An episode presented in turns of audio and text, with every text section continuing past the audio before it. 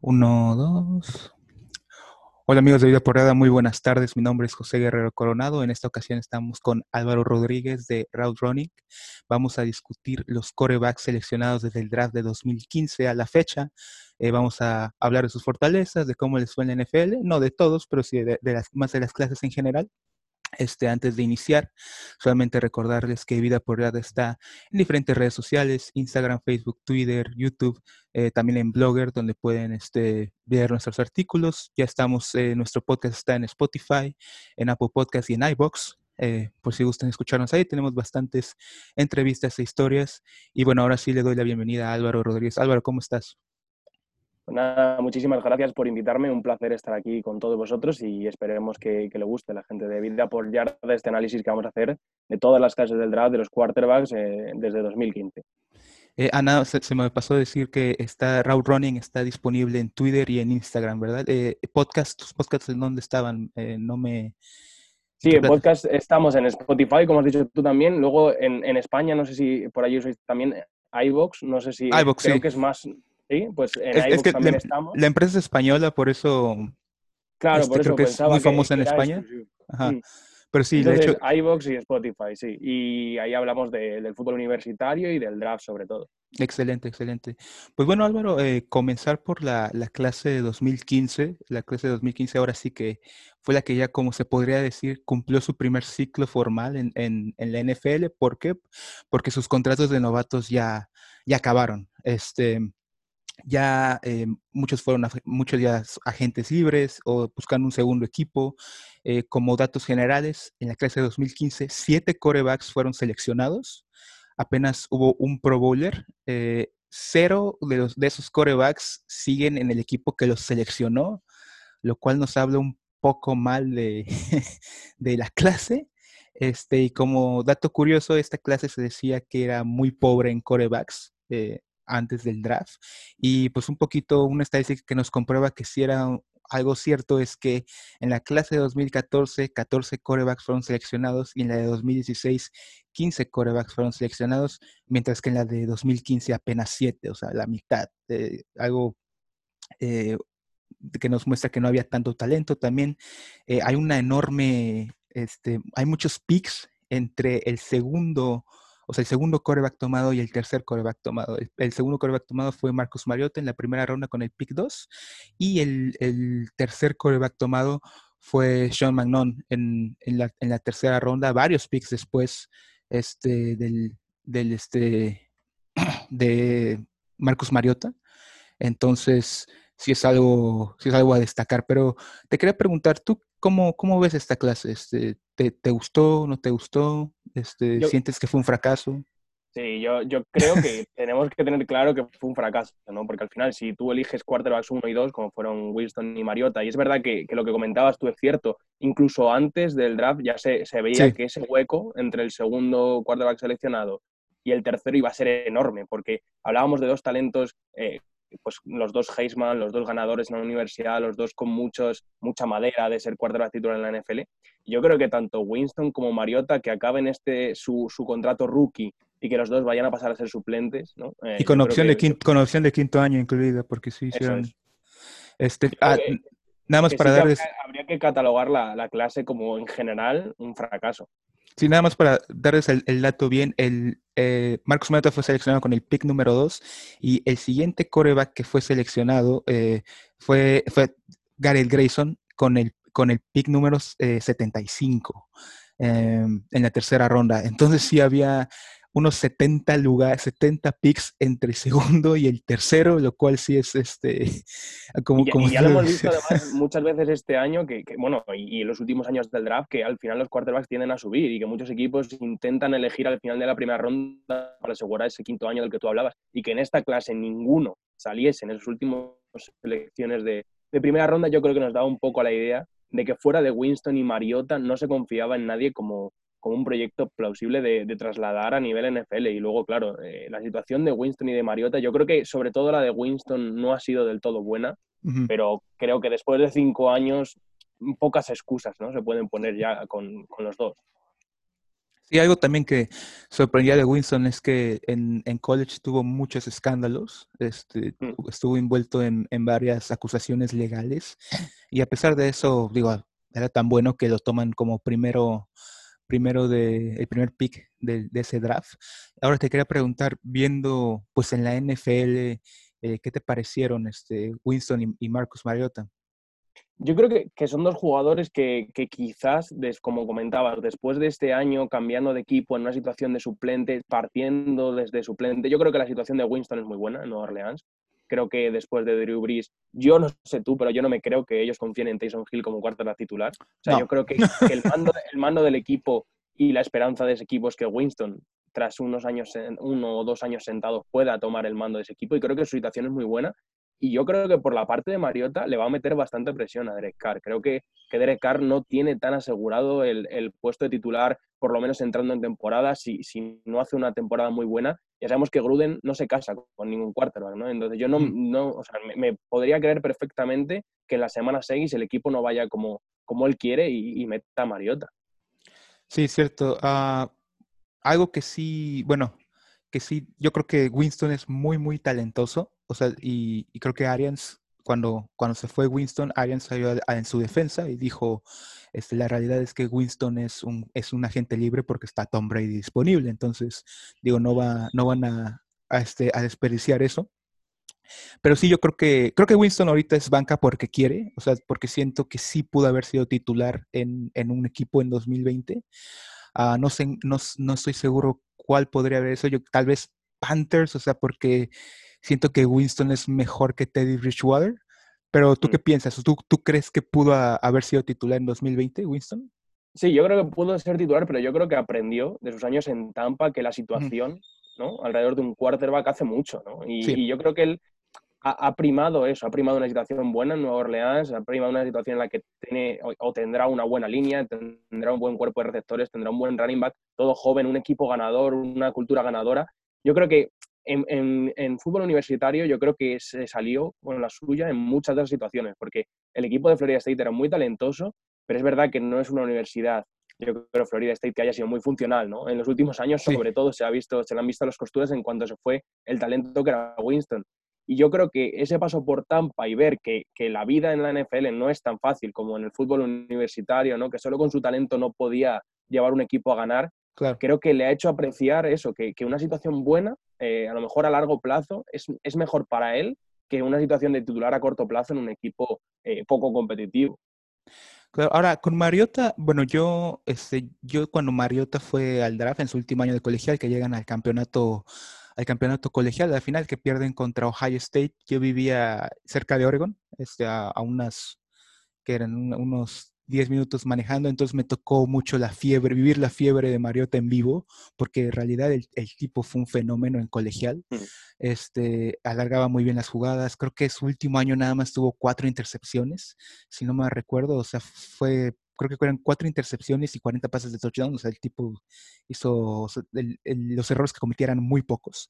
Y llega a, llega a la NFL y siento que no, nunca vimos un, un Mariota cercano a un, siquiera a un top 10 del, de, la, de corebacks de la, NFL. ¿Tú, ¿Tú qué piensas? ¿Te sientes un poco decepcionado con su, con su aparición en NFL? ¿Qué sientes que no salió bien?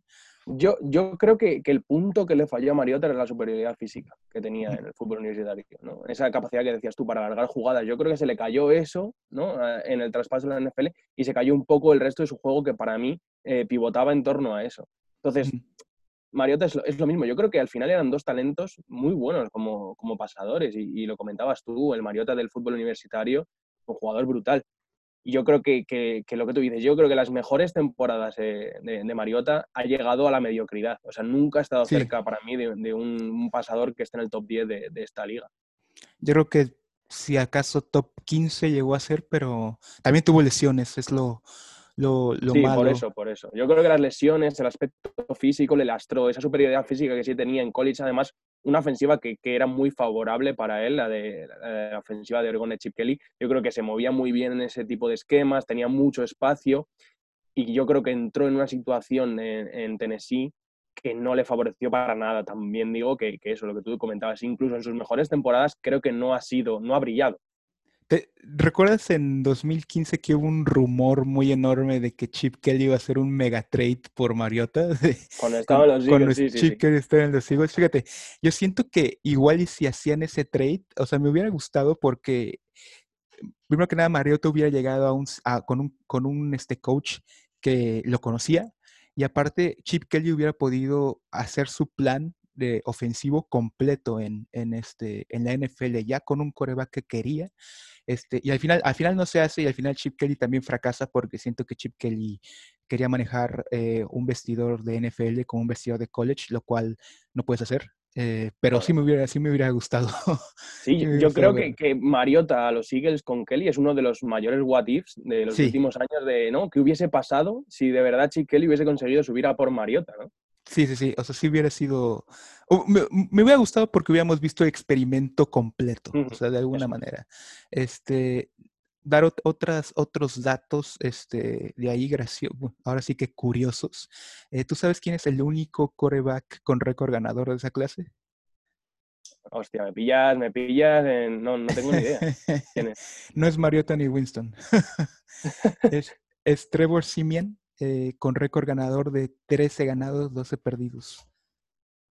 Pues es que claro, eh, eh Simian salió en, en, la séptima ronda, si no me equivoco, ¿no? Del, del, draft de ese año y al final la temporada que estuvo en Denver, ¿no? Como un game manager y con el buen equipo que tenía, es verdad que sí que consiguió, quizá en cuanto a riesgo y, recompensa, ¿no? Simian fue prácticamente el, el mejor quarterback de esa clase, ¿no? Porque saliendo en, en uno de los últimos picks, si no me equivoco, dio dos temporadas decentes, ¿no? sí, fue el, fue el pick 250 de, mm. de ese draft. Sí, sí, recuerdo que además es séptima al final del final. O sea, era uno de esos jugadores que nadie pensaba que, que fuesen a hacer carrera, yo creo, en, la NFL. No, de, de, carrera, de llegar a roster sería. Claro, claro. Este, otro que, ¿recuerdas a, otro que salió de esa clase de 2015, ¿recuerdas a Bryce Petty? Sí, Sí, Mira, este eh, Bryce Petty era un jugador que yo tenía cierta estima, me acuerdo en esa clase que me, gustaba bastante. Yo creo que le pasó un poco como a otro del que seguramente hablemos después, que es Christian Hackenberg. Eh, a los 10, me, parecían, me parecían dos jugadores un poco similares, ¿no? En sentido de buen brazo, pero poco móviles y, no muy buenos manejando eh, el, el, pocket, la bolsa de protección y creo que eso les pesó mucho en la NFL. Sí, Bryce Petty eh, pues llegó a Jets, jugó, estuvo en varios equipos, pero también este, tuvo, tuvo estadísticas históricas con Baylor. Este, tu, fue, o sea, Baylor tiene RG3 y después llega Bryce Petty eh, y, y, le fue muy bien, tuvo 8000 mil yardas por aire. Este, pero Bryce Petty igual en la NFL no, no le fue bien, tuvo un récord de un ganado, seis perdidos, este, cuatro touchdowns, diez intercepciones. Eh, igual Bryce Petty, digo, lo menciono porque fue un, fue un histórico en Baylor, este, y desgraciadamente no, igual en, en ahora sí que en la, en, en, el, en la NFL no, no pudo. Este... Sí, sí, porque Baylor antes de todos los escándalos también que había allí, comentábamos ah, sí. Baylor también ha habido un montón. Sí que era universidad puntera y tenía un estilo reconocible y es verdad que después de RG3 cogió la batuta a Bryce Petty y lo, y lo hizo bastante bien. RG3 era una estrella del fútbol universitario, pero Bryce Petty yo creo que cogió su, eh, su relevo ¿no? y no, no lo hizo mal. Sí, en sus últimas, Bryce Petty en sus últimos dos años en Baylor tuvo 8.000 yardas por aire este, y tuvo 61 touchdowns. Este, entonces sí, le fue, le fue bien. Le fue algo bien, ¿no? digo, como ya todos sabemos, realmente no, no, ninguna estadística de college garantiza éxito en la NFL o hay correlación. Entonces, bueno, Bryce Petty también llegó a un equipo, también llegó a un equipo muy, en ese tiempo muy malo, este, que son los Jets. Uh, no sé si no, llegaste, hay un video de Bryce Petty donde lo, lo taclean al mismo tiempo Namo con Su y Cameron Wake, que se hizo viral, no sé si lo, lo recuerdes. Menudo sándwich, macho. Que te hagan esos dos, es que te... de hecho, búsquenlo, es este, en, YouTube, si lo pueden buscar, es Bryce Petty Gets Destroyed, que es, queda destruido, y sí, realmente está en, recibe el balón, y Cameron Wake y Namo Su pasan como en su casa hacia, hacia, hacia Bryce Petty sin ningún tackle de por medio, sin ningún corredor de por medio, simplemente camino libre para, para, para Bryce Petty, pobrecillo. Pero bueno, este, algo, alguna otra, este, ¿te gustaría comentar algo más de, este, de esta clase antes de pasar a la No recuerdo ningún otro quarterback así destacado. No sé si tú. está, pues bueno, Ah, sí, James Winston, Marcus Mariota, Garrett Grayson, uh, Sean Mañón. Este, Sean Mañón estuvo de suplente en varios equipos, realmente no, mm. no inició mucho. Rams, ¿no? Ah, Brett, Hundley podría ser el, el, otro, eh, que tal vez tuvo un poco de relevancia por en 2017 de que seleccionaron Rogers, este, inicia varios partidos, nueve partidos si no me equivoco. Sí, pero que como, como comentábamos, que, que tampoco le, tuvo una continuidad, ¿no? Y es verdad que en un equipo con Aaron Rodgers se necesita continuidad a largo plazo. Tampoco se la dieron en Green Bay, lo hemos visto en los últimos años, ¿no? que también tendrán a elegir suplentes o, o vas a desarrollar. Brett Hundley, lo que sí puedo decir es que sí fue relevante para Green Bay, porque es de los de los últimos este, errores fatales de McCarthy. O sea, sí, sí fue como del, una de las cosas que condenó a McCarthy. ¿Por qué? Porque muchos, ya se hablaba mucho de que McCarthy sin Aaron Rodgers este, se le dificultaban muchísimo las cosas en Green Bay. Entonces se lesiona este, Aaron Rodgers y McCarthy dice, bueno, aquí está Brett Hundley, ya lleva este, dos años siendo, siendo banca, lo cual te, te dice que ya sabe el sistema, ya puede este, jugar. Y Red Honley llega y apenas gana tres juegos de nueve, lo cual saca, saca de la competencia a, los Packers de ese año, que tenían un buen equipo, que eran contendientes hasta que pasa esta lesión. Y bueno, ya al año siguiente, este, ahora sí que ya se, se acaba la, se acaba la paciencia con Mike McCarthy y, Mike McCarthy es, es, despedido. Pero sí creo que, eh, creo que es relevante en ese contexto de que fue el, como que se puede decir el, ahora sí, la, podría ser la, última gota antes la gota de... cómo el vaso, sí, sí. Es verdad, tienes, la razón, porque es lo que tú dices, cuando se callaron Rodgers, después de, además, dos años en el sistema, como tú comentabas, dos años siendo suplente, en teoría aprendiendo y con buenas armas alrededor, porque ese equipo de los Packers era contender al anillo, esas así y llegó Brett Hanley, se plantó debajo del center y, perdieron eh, eso, lo que tú comentabas, más de, la, más de la mitad de los partidos que jugaran. Y sí que es verdad que, puede ser esa la puntilla, ¿no? El último clavo en el ataúd de, McCarthy. Sí, ya luego pues ya no se llevó con, o sea, también está el rumor de que Aaron Rodgers lo corrió, pero sí, es, es, cierto. Bueno, no corrió así de que él fue y le dijo, lárgate de aquí, sino que la relación ya entre ellos dos era muy mala, entonces bueno, ahora sí que ya fue, fue, fue, fue, fatal eso, ese error con, con Brett Hundley. Y bueno, pues podemos pasar con 2016 y mm. si estás en la clase de 2016, ahora sí ya vemos este, más, más jugadores buenos. Este, tenemos a 15 selección, 15 fueron, 15 corebacks fueron seleccionados en la clase de 2016, este, poquito más del doble que en la clase de 2015. Hubo tres Pro Bowlers. Ah, creo que aquí el debate, afortunadamente, es cuál, cuál es el mejor, porque hay tres que, que, sí este, cambiaron la cara de las franquicias, de tres franquicias del NFL, que son Carson Wentz, eh, Jared Goff y Dak Prescott, que Dak Prescott sí sale, es completamente inesperado porque Dak Prescott llega a un equipo que tenía un, titular muy bueno, que es Tony Romo, y aparte llega Dak Prescott en, la cuarta ronda. Este, algo completamente inesperado, pero otros, bueno, está en 2016 con el pick número uno fue seleccionado Jared Goff, con el número dos fue seleccionado Carson Wentz, uh, con el, en otro que fue seleccionado en primera ronda es Paxton Lynch. Ese no lo entendí. Yo me acuerdo de ese momento del draft de decir, pero ¿qué está pasando? Es ese, lo que te comentaba, el típico jugador que sale al final y dices tú, entiendo que han subido por el quinto año, pero no le veía ¿no? en ningún momento la, la madera de, de ser un, un, buen titular, la verdad. Bueno, es que hubo, subieron por el quinto año, pero no hubo ni tercer año. Entonces... por eso, por eso. este, el, que mencionabas hace poco está Christian Hackenberg, que fue el cuarto seleccionado este, por los Jets con, mm. en la segunda ronda con el pick 51. Este, ¿qué, ¿Qué te gustaba de Hackenberg?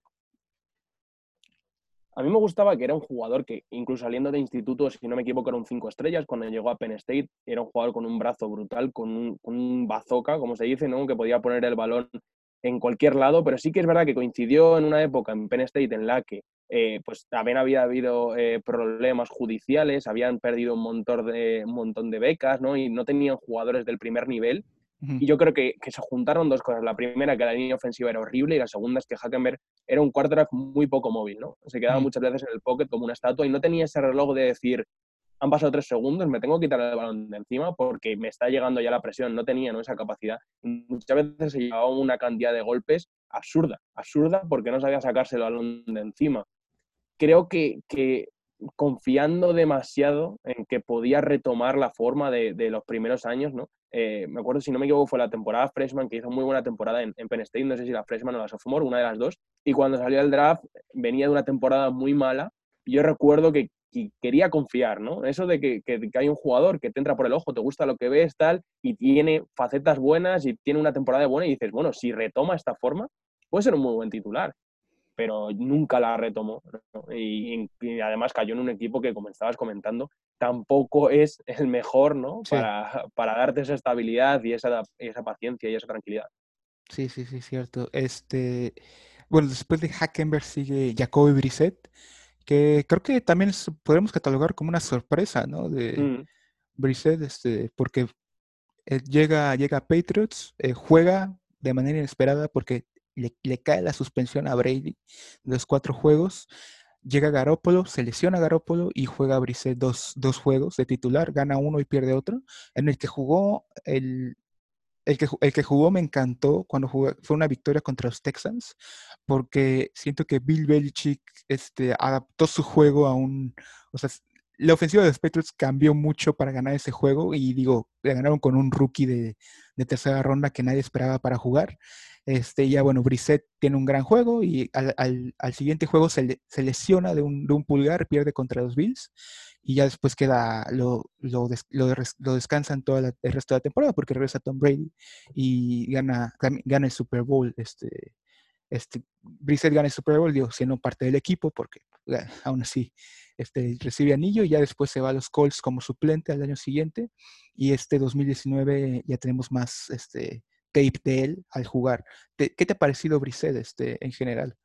Yo creo que, que, como tú comentabas, se le notó ¿no? el paso de jugar un partido o un partido muy bueno con la ofensiva girando en torno a él, ¿no? Y, esa sorpresa que siempre genera en las ofensivas rivales, en las defensivas rivales, perdón, más además cuarta vez del estilo de, de Brissett, ¿no? Que se pueden mover, que pueden hacer daño con, en las jugadas de carrera. Y creo que a lo largo de la temporada perdió un poco esa sorpresa. Y, se le vio más, se le vio que se sabía hacer no todas ciertas cosas, ¿no? Sabía hacer un, rango limitado de cosas y yo creo que, que, Colts, en mi opinión, hace bien yendo a por, a por Philip Rivers este año. Creo que, que, que, es una opción, que es un quarterback que le da más opciones de jugar el Super Bowl que, que Brissett. De verdad lo siento, aunque no sea, aunque tengamos dudas con él, ya hemos visto eh, lo que es Philip Rivers. Es verdad que puede estar acabado, pero ¿Tú de verdad, José, piensas que, los Colts hubiesen llegado al Super Bowl con Brissett? Porque yo no lo creo. Uf, uh, lo que me gusta de Brissett es que no comete tantos errores. Este, Es lo único que me gusta, pero te digo algo, o sea, siento que es un, es un Winston, es como Winston al revés, o sea, es como Winston te cometes muchos errores, pero te hace muy buenas jugadas y es Brissett, se, deja, se deja jugadas grandes por el camino con ajá, o sea, ajá, es, así como el, Winston a la inversa, ¿no? O sea, no te comete errores, pero tampoco te hace grandes jugadas. Este, aunque creo, que es un coreback, creo que como suplente siento que sí, o sea, siento que puede ser de los mejores de la liga, porque por esa tendencia de no hacer grandes errores y porque digo, tiene buenas victorias en su en su carrera, o sea, le ganó a los le ganó a los Chiefs este, con, con, este, con Colts el año pasado de visitante, que fue ahora sí que un, un shock, nadie se, lo, nadie se lo esperaba. Este, la victoria con los Patriots, eh, en general tuvo buenos partidos, pero, pero sí, o sea, digo, lo que más me indica que va a ser suplente es que Frank Reich ya trabajó con Rivers, o sea, es, o sea Frank Reich ya trabajó con Rivers en Chargers, entonces no sé siento que va a estar difícil, aparte nada más está bajo contrato de un año. Siento que los Colts este, van, a, buscar coreback el, próximo draft, posiblemente. Pero, pero yo, yo sí creo lo que tú comentabas. Yo creo que es un jugador que, imagínate, poniendo que, que Rivers se lleva algún mal golpe, que ya es un jugador mayor, y pasa tres, cuatro partidos eh, lesionado, es un jugador que no te va a tirar la temporada, ¿no? Y que te va a meter, eh, eh, que no te va a perder los cuatro partidos, eso seguro. Te va a ganar dos, tres y te va a mantener al equipo en ritmo de, de playoffs, ¿no? Que además creo que está en una división competitiva. Creo que, va a haber va a haber tortas por ese, por ese campeonato de la división. y es verdad, que si se, se, cae River, se cae 3-4 partidos, tienes un suplente de garantías que no te va a tirar la temporada a la basura. Creo que eso puede ser importante. Te, iba a decir, para, para los... Eh, ¿qué, qué, significa torta? Este, es que, bueno, en México... como que va a haber pelea, va a haber pelea ah, por la que va a haber, que van a ser... Yo creo que hay tres equipos que, pueden pelear por el campeonato de la división. Ok, ok, sí, nada más. Descarto a Jaguars y creo que, que el resto se van a... Va, va, a haber ahí, va a haber competencia. Cierto, sí, sí, nada más este, preguntaba porque no usamos mucho esa expresión, pero para tenerla clara, nada más por expresión, no te crees que, que por algo más. Este, bueno, eh, continuamos, está, bueno, ah, llegó sí. Después sigue Cody Kessler, que estuvo en Browns, perdió ocho juegos, creo que fue, fue parte de la historia, mm. de la mala historia, pero fue parte porque fue de los Browns que perdieron el, que tuvieron el 0-16, este, si no me recuerdo, Cody Kessler. Después sigue Connor Cook, de, él sí se hablaba, este, de Connor Cook para, para la NFL. Eh, lo toman los Raiders. Connor Cook tiene un dato muy interesante, que es el coreback, creo que es el único coreback cuyo único inicio titular es en playoffs. Este, es algo, es algo raro, este, pero creo que jugó ese juego de playoffs y ya no ha vuelto a jugar más en ningún lado. Creo que ahorita está sin equipo, de hecho. Mm. Sí, era un jugador. Yo, yo, a mí lo que me gustaba, que recuerdo saliendo del draft, que esa, esa Michigan State en la que jugar era un equipo bastante competitivo y sí que recuerdo verle en partidos mm, clave manejar muy bien la situación del partido, sobre todo, ¿no? Sí. Eh, le veía que no, no, se ponía nervioso, sabía cuándo jugar, cuándo tomar riesgos, cuándo no. Eso fue una de las cosas que me gustó mucho de, de Conor Cook y creo que además también en Michigan State, en una cosa que yo considero que es importante en el pase NFL, le daban bastante libertad en la línea, ¿no? A la hora de cantar jugadas, cambiar cosas, ¿no? Y eso me gustó bastante de, de Conor Cook. Es verdad que el único jugador que, empezó un partido de playoffs como su primer partido, la verdad es que no es lo ideal, ¿no? Que tu primer partido. Su único, o sea, su único en toda su carrera. sí, sí.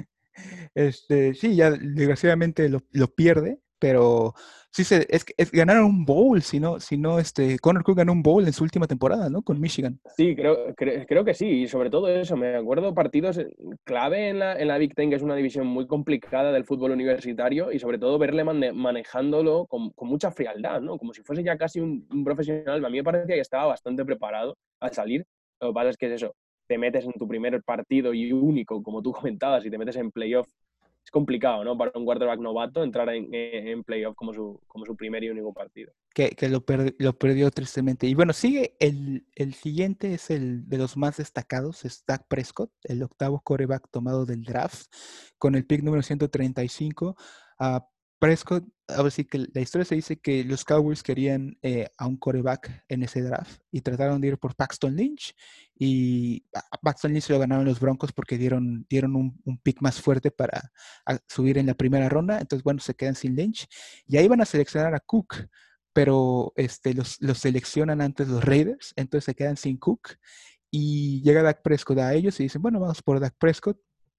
Prescott empezó siendo el tercer este coreback del roster, este, porque estaban Tony Romo, eh, Kellen Moore, que ahora es su coordinador ofensivo, y estaba este, Dak. Y pues, ¿qué pasa? Se lesiona Kellen Moore primero, se rompe el, la, tibia o el, no, el, ¿cómo se llama? El, fémur en, una práctica. Después, Tony Romo tiene una lección de espalda que lo, lo descarta por un tiempo y queda él. Entonces, como de, ah, pues ya llegas tú. Y bueno, algo que comentaba este mm, Carlos Nava, que es este insider de Cowboys en español, es que traen a Mark Sánchez para que Mark Sánchez sea titular de los Cowboys. Este, tan pronto se aprendió el playbook, pero en ese tiempo que se iba a aprender el playbook Mark Sánchez, este, pues Prescott lo hace muy bien y al final no utilizan a Mark Sánchez. Este, ¿tú, qué, qué, te, qué, te, ¿Qué te parece Prescott de ti? A mí me parece, a mi día de hoy, uno de los jugadores más infravalorados de la NFL. Tengo que decirlo. Eh, es verdad que, al final cuando eres el quarterback que va a renovar, te van a dar seguramente un dinero que, es complicado justificar, porque el dineral que se va a llevar Prescott, si, que, si no se lo dan los Cowboys, se lo va a dar otro equipo, eso es lo primero. Y lo segundo, el dineral que se va a llevar va a estar por, muy por encima del resto de quarterbacks. Y creo que es difícil eh, dar un contrato así a Prescott porque yo siento que, no, no, es un Mahomes, que yo a Mahomes le daría no, no, no, fuese pero sin duda creo que es uno de los jugadores más infravalorados de la NFL. Creo que es uno de los cuartos más infravalorados. La gente, yo creo que los Cowboys pueden ganar con Prescott, ¿no? Creo que, es un jugador con el que se puede ganar y, yo creo, veo que la gente infravalora mucho. Creo que esta última temporada no le han ayudado. Creo que ha sido el jugador, si no me equivoco, que sus receptores han, dejado caer más yardas en total, ¿no? Eh, eh, creo que tuvo más yardas por drops, ajá. Eso es, eso es el, el que, mejor, eh, o sea, posicionaba los pases bien y sus receptores lo dejaban caer. Y creo que este es su año. O sea, este es su año. Dallas ha invertido muchísimo eh, en el draft, ¿no? Con, con el pick de City Lamb, que a mí me gusta mucho. Ha invertido muchísimo renovando a Mari Cooper. Y este es el año de, Prescott. Yo creo que si Prescott consigue meter a los Cowboys en, en, ganar la división y meterles en playoff, creo que Dallas va a tener que pasar por caja y, renovarle a la alta. Pero si no, yo no me extrañaría que, que, que Jerry Jones le dejase salir. Sí, este, yo, yo ojalá, digo, ahora sí que el, dilema con Prescott, el único dilema con Prescott y la renovación es que hay un tope salarial en la NFL, ¿no? Entonces que tienes que tener cuidado para, para, para, para ganar. O sea, para no descompensar, sobre todo, el equipo, ¿no? Porque, claro, lo que inviertes en él no lo puedes invertir en otros sitios. Pero sí, sí, es que ese es el problema. El problema es el tope. Sin tope, da que estaría renovado ya. Sí, sí, sí. O sea, ese, ese, es el único problema. Pero sí, o sea, Prescott, eh, si no me equivoco, Las Vegas lo ponen como el cuarto, el cuarto más probable para, para ganar el MVP de 2020, lo cual no, ojo, no quiere decir que, sea el cuarto mejor jugador del NFL o el cuarto mejor coreback, simplemente que eh, tiene, tiene muchas condiciones a su favor para, para jugar bien, o sea, y, para, o sea, tiene un cuerpo de receptores brutal, este, si, no hubieran, si hubieran escogido a CD Lamp, era un buen cuerpo de receptores. Ahora deciden escogerlo y, digo, este, se hace mejor aún. Tiene un, tiene un corredor muy bueno, que aparte es un buen receptor, que eso sí quiere. Tiene una línea excelente y, bueno, el, año pasado este, su ofensiva fue la mejor de la NFL por yardas con, el cambio a Kellen Moore y ahora llega, Kellen Moore lo mantienen, pero también llega Mike McCarthy, entonces siento que tienes un mucho mejor staff de, coaching a, tu, a tu alrededor, lo cual este, te, va a ayudar muchísimo. Este, yo creo que, creo que sí, eh, concuerdo contigo. Este, ahora sí que lo único que veo que podría, ¿cómo se dice? No poner a Dallas en, playoffs es o una lesión de Prescott o una este, defensa extraordinariamente mala. Así tendría que ser muy mala porque aparte tenemos que tomar en cuenta que, ya hay un, puesto extra en playoffs. Entonces, este, mm. ya, ya hay cosas a su favor. Las cosas a su favor cambiaron muchísimo. Entonces, si, si concuerdo contigo, es, es, un año para que Prescott pueda pelear por, por un campeonato, pueda pelear también por un MVP. Este, y repito, no estoy diciendo que sea el mejor jugador de NFL, solamente estoy diciendo que tiene muchísimas piezas a su alrededor para ser el jugador que pone mejores números.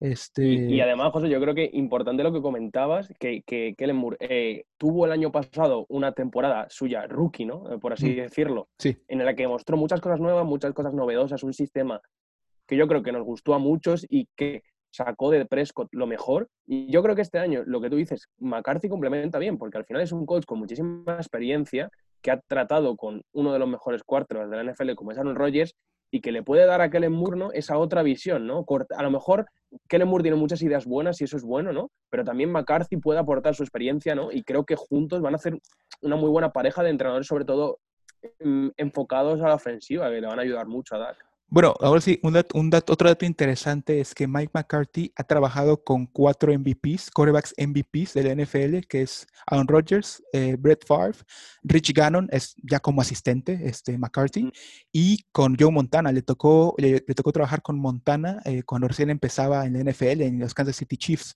Entonces, digo, si, si quieres a, ahora sí que un gurú de quarterbacks, este, de los, de los más este, reconocidos en la NFL, te, te llegó a tu puerta. Entonces, eh, no, ahora sí que, que Prescott está en, en, un escenario casi perfecto, o sea, casi perfecto para, para poder este, pero, pero también yo creo que es un arma de doble filo, ¿eh? porque mm. es lo que tú dices, el escenario es perfecto. Entonces, si, si al final la ofensiva no funciona, la culpa es tuya. Los dedos van a ir a ti. o sea, vas a ser tú el culpable 100%. Entonces, es verdad que, que, la situación es muy buena y, hombre, mejor estar en esa situación ¿no? que en una mala, pero yo creo que Zach tiene que tener claro que si las cosas no funcionan, todos los dedos le van a apuntar a él. A ir sobre él. Y, y también digo, se ha ganado un poco Eh, el, tema de contra, el tema contractual se ha hecho mucho, ahora sí que mucho circo, este, por el tema del dinero, etcétera. Entonces, se puede decir que le ha pegado mal a su imagen, o sea, la gente ya lo tiene, hasta mismos fans de los Cowboys, este, ya lo tienen como, oh, no, que es muy avaro, bla, bla, bla. Entonces, también eso, esa percepción pública también eh, al final afecta, este, digo. Mm. Este, afecta en, el, en, el, en la percepción de su imagen, ¿no? Entonces, este, va a haber, va a haber críticas no le van a faltar, como siempre. sí, yo, creo que es eso, la historia o una de las historias más interesantes para, este año, de verdad. Porque es eso, me parece que es su temporada. Si no da el callo en esta temporada, me parece que se puede, se puede, salir de Dallas. Sí. Eh, pues pasar con, con, terminar ya, terminar con lo siguiente, sigue Cardell Jones. Cardell Jones eh, lo seleccionan los Bills. Cardell Jones es, este, es probablemente, están entre los en una de las historias más hermosas del college cuando seleccionan los dos titulares de Ohio State y llega Cardell Jones para cerrar este, y gana, creo que tres bowls. Este, no sé si te acuerdas de ese. Sí, gana, gana yo creo que hace el run de playoffs entero, ¿no? Gana, la gana el Big Ten, gana el Big Ten, sí, sí. Y, por delante, como tú decías. y un muy poca, muy poca experiencia y que cayó. También cayó en un equipo de Ohio State que era espectacular con Siki también, que, que recuerdo Michael Thomas, este, no creo quién más. Tenían una línea también brutal, o sea, tenían, tenían muchos, muchos de ese, muchos de ese equipo fueron al NFL, sí. y, fueron, se fueron bien, o sea, se fueron en primera ronda, se fueron este, este, a, buenos equipos y, siguen produciendo. Sik, y Thomas son los que más, obviamente los más famosos. Eh, Jones, algo que ahora sí que siento que tuvo un error porque él pudo declararse listo para el 2015, mm. pero quedarse un año más y había gente que lo ponía hasta en primera ronda, o sea, en, tarde de primera ronda, pero, pero lo ponían en primera o en segunda ronda, independientemente de, de dónde lo ponían.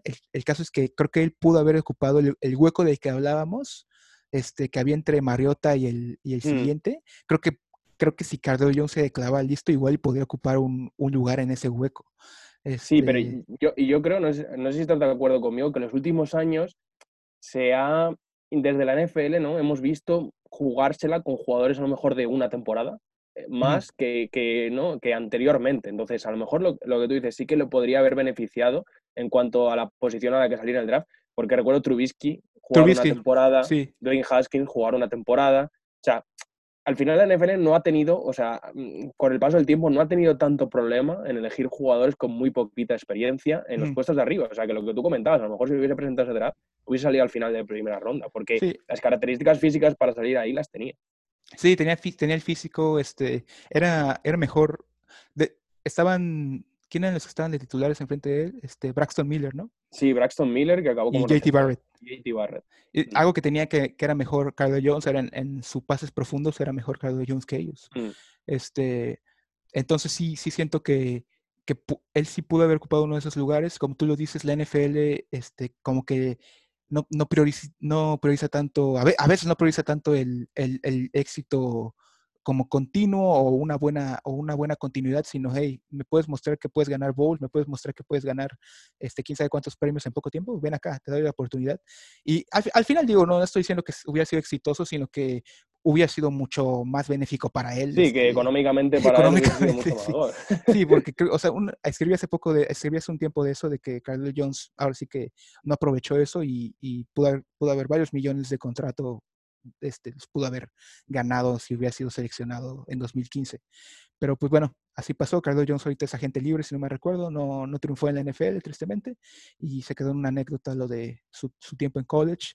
Uh, continuamos con la, con, con, la lista. Sigue Kevin Hogan de Chiefs, no, no, pasó mucho. Nate Sutfeld, eh, Nate Sutfeld ganó un Super Bowl con Eagles, eh, siendo suplente obviamente, pero sigue en Eagles. Eh, de hecho es el segundo coreback. Este, lo, confirmó Doc Peterson hace poco, es Gwen Sutfeld y este, Jalen Hurts. apenas lo, hemos visto muy poco, entonces digo, que sea suplente en un equipo que ya fue campeón de Super Bowl, creo que habla bien de él. Este, sí, se, sentó, se sentó al final, eh, le draftearon los Redskins, mi, Redskins si no me equivoco, y al final acabó saliendo Eagles porque no ganó el puesto ahí, pero con, con, tiempo, con paciencia, y es verdad que, que puedes sacar un suplente de rondas bajas, que es que al final yo creo que con muchos de estos jugadores ¿no? Eh, es muy difícil encontrarte un DAC muy complicado. Bueno, tus Redskins hicieron algo, algo que me encantó con el draft que seleccionan a RG3, también seleccionan a Kirk Cousins abajo. Y al final, eh, Kirk Cousins resulta ser el titular. Claro, nunca se sabe, nunca se sabe. Sí, nunca se sabe. Eh, termina la ronda Jeff Driscoll y Brandon Dowdy. Este, ya son los últimos corebacks que, pues, realmente Jeff Driscoll sí lo vimos jugar con Lions este, este último, esta última temporada, sigue en la NFL, este, pero digo, no ha sido un, este, un factor. Ahora, de, la, de 2016, eh, ¿cuál crees que, de los tres grandes, cuál crees que ha sido el más, el que, el que más te ha gustado, el que sientes que es el mejor? Te puedo poner un asterisco, porque yo creo que es Carson Wentz con asterisco. O sea, para mí, el mejor que he visto y el que ha tenido llegado a nivel MVP es Carson Wentz. Sí. Pero si no se mantiene sano, eh, no vale para nada. Eso es así. Sí. Entonces, es verdad que, tiene un, estigma Wentz que en verdad se ha perdido menos partidos de los que pensamos. Quiero decir. Lo que pasa es que son season ending, o sea, son, son que terminan la temporada. Son los clave. O sea, es que se pierde, se ha perdido los partidos clave, ¿no? Entonces, sí que es verdad que tiene la habitual de perderse en muchos partidos. No se ha perdido tantos, pero lo que tú comentabas, se ha perdido los importantes, los claves, y, yo sí que creo que la temporada que hace Vence antes de lesionarse es de, es de MVP. Entonces, si él consigue volver a esa forma, si, si consigue estar bien físicamente, para mí es el mejor de esa clase. Sí, para, bueno, para mí es, para mí es Prescott, este, yo, yo, yo sí cito este, el, el tema de las lesiones, o sea, yo creo que para ser un quarterback top 10 tienes que estar en el campo, y Wentz tres de sus últimas, tres, tres, de sus cuatro temporadas en la NFL no ha estado, o sea, no ha terminado en el campo, lo cual eh, es, un, es, es, un pleito grande, y creo que vimos, vimos la importancia de, de esto, porque Eagles al final este último draft selecciona a, selecciona este, a, a Jalen Hurts este, lo cual nos dice que sí, sí es, un, sí es una preocupación importante. Ah, pero coincido en lo, que tú dices, este Wentz en 2007 tiene un 2007 brutal, una, una temporada de que, que, fue increíble y digo, al final no, no, no, siento que después de esa temporada no ha, no ha sido, no ha, no ha, mostrado lo mismo, aunque le, le, aplaudo mucho a Carson Wentz esta última temporada de 2019 que se lesionan todos y al final él, digo, tiene, Saca, saca es, la temporada. Es como el, es como el pegamento, ¿no? O sea, logra que, que, de alguna manera todo funcione. También el, el, staff ya está acostumbrado a esto, pero aún así es difícil. Este, y es difícil porque la gente, la gente piensa es, nada, nada más se cae el receptor y pones a otro, pero no es, no es tanto así porque los receptores muchas veces cuando hay, una, hay estas cosas que se dicen option routes, las rutas de opción, donde llega, el, receptor y el corner, el, receptor, el receptor y el coreback tienen que leer qué va a ser el corner, si va a ser este, cobertura de hombre a hombre, cobertura de zona, y en base a la cobertura que va a ser el corner, ellos, ellos este, decidir qué van a hacer, este, qué ruta van a hacer. Si el coreback lee algo y el, y el receptor lee algo diferente, entonces la jugada va a ser un desastre. porque, sí, sí, sí. porque no, van a hacer, no van a hacer lo que se supone que tienen que hacer. Sí, porque además es lo que tú comentabas, en la NFL, además con la anticipación con la que hay que lanzar eh, para, para intentar tapar que, que, los defensivos son bestias físicas y que como no lances en un segundo, en el segundo que es, te van a interceptar y, van a conseguir turnovers, tiene que leer el quarterback a la vez que lee el receptor todo en una química muy buena y, y, es verdad lo que tú dices, es que cambiar un receptor, cambiar un jugador que a lo mejor meter un suplente que a lo mejor no ha jugado ni en entrenamientos con tu va titular, porque puede pasar, o ha tenido muy pocas repeticiones. Para ese tipo de rutas y para toda la ofensiva en general, yo creo que, puede ser catastrófico. Sí, sí, sí. Entonces, este, sí, es eso de que eso se lo reconozco a Wentz. Eh, Goff, Goff, ¿qué te parece? Me deja frío me deja frío porque le veo muy, que ha sido muy, muy dependiente del entrenador, sobre todo, ¿no? Eh, las temporadas con Jeff Fisher malísimas, la anterior con, con McVeigh muy buena, pero a mí me parece que el año pasado jugó muy mal. Eh, creo que, que, la línea no contribuyó, creo que la línea de Rams se cayó por completo. Eh, y es lo que comentábamos, al final estos jugadores que no son como Dak o como Wentz, que son móviles y que, y que pueden salir del pocket y que pueden alargar la jugada, en cuanto no tienen esa línea que, les aguante, como me parece que es Goff, eh, su rendimiento cae en picado. Y yo creo que el año pasado jugó fatal. Ya, Jared Goff desde el juego, o sea, fíjate, el juego de que desde ahí siento que no ha jugado bien, un juego contra Chicago en 2018, que tiene creo que cuatro intercepciones, desde ahí ya no, ya no le he vuelto a ver jugar bien. O sea, sí, porque yo, yo recuerdo que incluso o sea, en el fútbol universitario, una de las cosas que se mm, destacaba que guardaba muy bien la pelota, ¿no? Que no cometía muchas. Y yo creo que en la NFL hemos visto que, aunque no se ha traducido muchas veces en intercepciones, sí que ha arriesgado, para mí, eh, mucho más. O sea, se podía haber ido con, con, muchas más intercepciones de las que al final se fueron. Sí, sí, sí. O sea, no.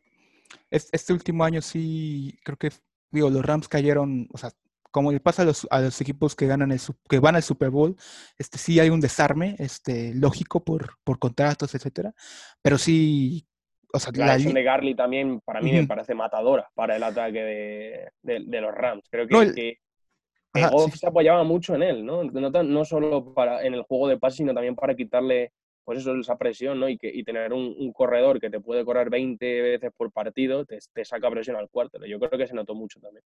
Lo preocupante es que de Goff, más que el juego, es que le dieron muchísimo dinero garantizado. O sea, son, creo que le dieron 110 millones garantizados, entonces es un compromiso de que tienen que rescatarlo porque pues ya le pagaron, o sea. sí, sí, o sea, sí, sí, a ver, también te digo, hay un entrenador que, en el que confío es McVeigh, porque hemos visto que, que, es, para mí McVeigh me parece un genio ofensivo de la NFL. Sinceramente, creo que tiene un montón de ideas nuevas revolucionarias y, que, y que consiguió dar en la tecla con Goff, ¿no? Se preocupó el año pasado porque le vi un poco, no sé si fue falta de experiencia, no sé qué opinas tú, le vi un poco como sin recursos, ¿no? Que una vez salió mal, no supo cómo darle la vuelta eh, a la temporada, ¿no? Y, cambiar un poco el rumbo del equipo. Me, faltó verle, no sé si fue cosa de eso, de, que es sus primeras temporadas, al final estamos eh, contando que es un, entrenador con poca experiencia en el campo. No sé si fue eso y no sé si a ti te preocupó esa faceta o que no supiese ¿no? darle, redirigir el barco. No sé si a ti te, preocupó, pero a mí un poco. ¿Dices de, Goff o de McVeigh? De McVeigh, de McVeigh. Goff, creo que, es que Goff creo que es ni pincha ni corta, ¿no? Va y hace lo que da y, ¿no? Le ve un poco más un autómata, hace lo que le dice McVeigh y, no sé, me preocupó eso de McVeigh, ¿no? No saber cambiar un poco el rumbo del equipo. Mira, siento que al final, este, primero que nada están en una división brutal, lo cual no te va a ayudar, no te va a ayudar mucho, que va a ser más difícil el próximo año porque siento que Cardinals va a dar un paso adelante. Totalmente eh, siento que ahora sí que McVeigh sí este, tuvo un equipazo, en los llevó al Super Bowl y, y, estuvo a punto de ganarlo, o sea, porque ese juego estaba tan cerrado que cualquiera lo pudo ganar pero mm. sí se cae demasiado. O sea, o sea la, la, línea ofensiva, había una combinación, no me acuerdo cuántos jugadores usaron, o sea, creo que usaron más de 10 titulares en, en, la línea ofensiva. Entonces siento que eso no ayuda. Em, la baja de juego que tiene Goff también es, es, importante. Entonces siento que están en una como en un tipo de, no sé de reconstrucción, pero sí, sí están en un, en un proceso de reparación que llega en el peor momento, porque, como te digo, tienen, están en una división muy difícil. O sea, o sea no. Pero, es que es, lo, es lo, que lo que tú comentas, pienso, ¿eh? esto es opinión mía. Si le, acabas de dar un, un, pastón asegurado a tu quarterback, no puedes meterte en reconstrucción, ¿no? Quiero decir, ese es el, el, el, problema que veo yo en, en, Ram, ¿no? Que es verdad que la plantilla no está para volver a la Super Bowl, en mi opinión, y lo que tú comentabas, la división que tienen me parece la mejor de la NFL, porque la sur de, de la NFC es, buena con, con, Saints, con, eh, con Falcons y con, y con, Tampa Bay, pero creo que, que, Panthers va a ser un poco... ¿no? Creo sí, que, Panthers está en reconstrucción también. En cambio, Rams creo que sí que puede dar más juego, pero es que la, la, división esa es que me parece brutal, la mejor de la NFL para mí. Y claro, entra en una división difícil, a tu cuarto ya la has pagado, y el equipo es que no está, no está para, para volver a un Super Bowl. Entonces, es verdad que está en una situación complicada los Rams. No, no, no, sí está, está, está difícil y, se va a poner más difícil. Y aparte su tiene un salary cap, están, tienen problemas de salary cap. También es el otro, el otro gran este, el, el, otro gran obstáculo. Ah, mm. pues, ah, ¿querías decir algo?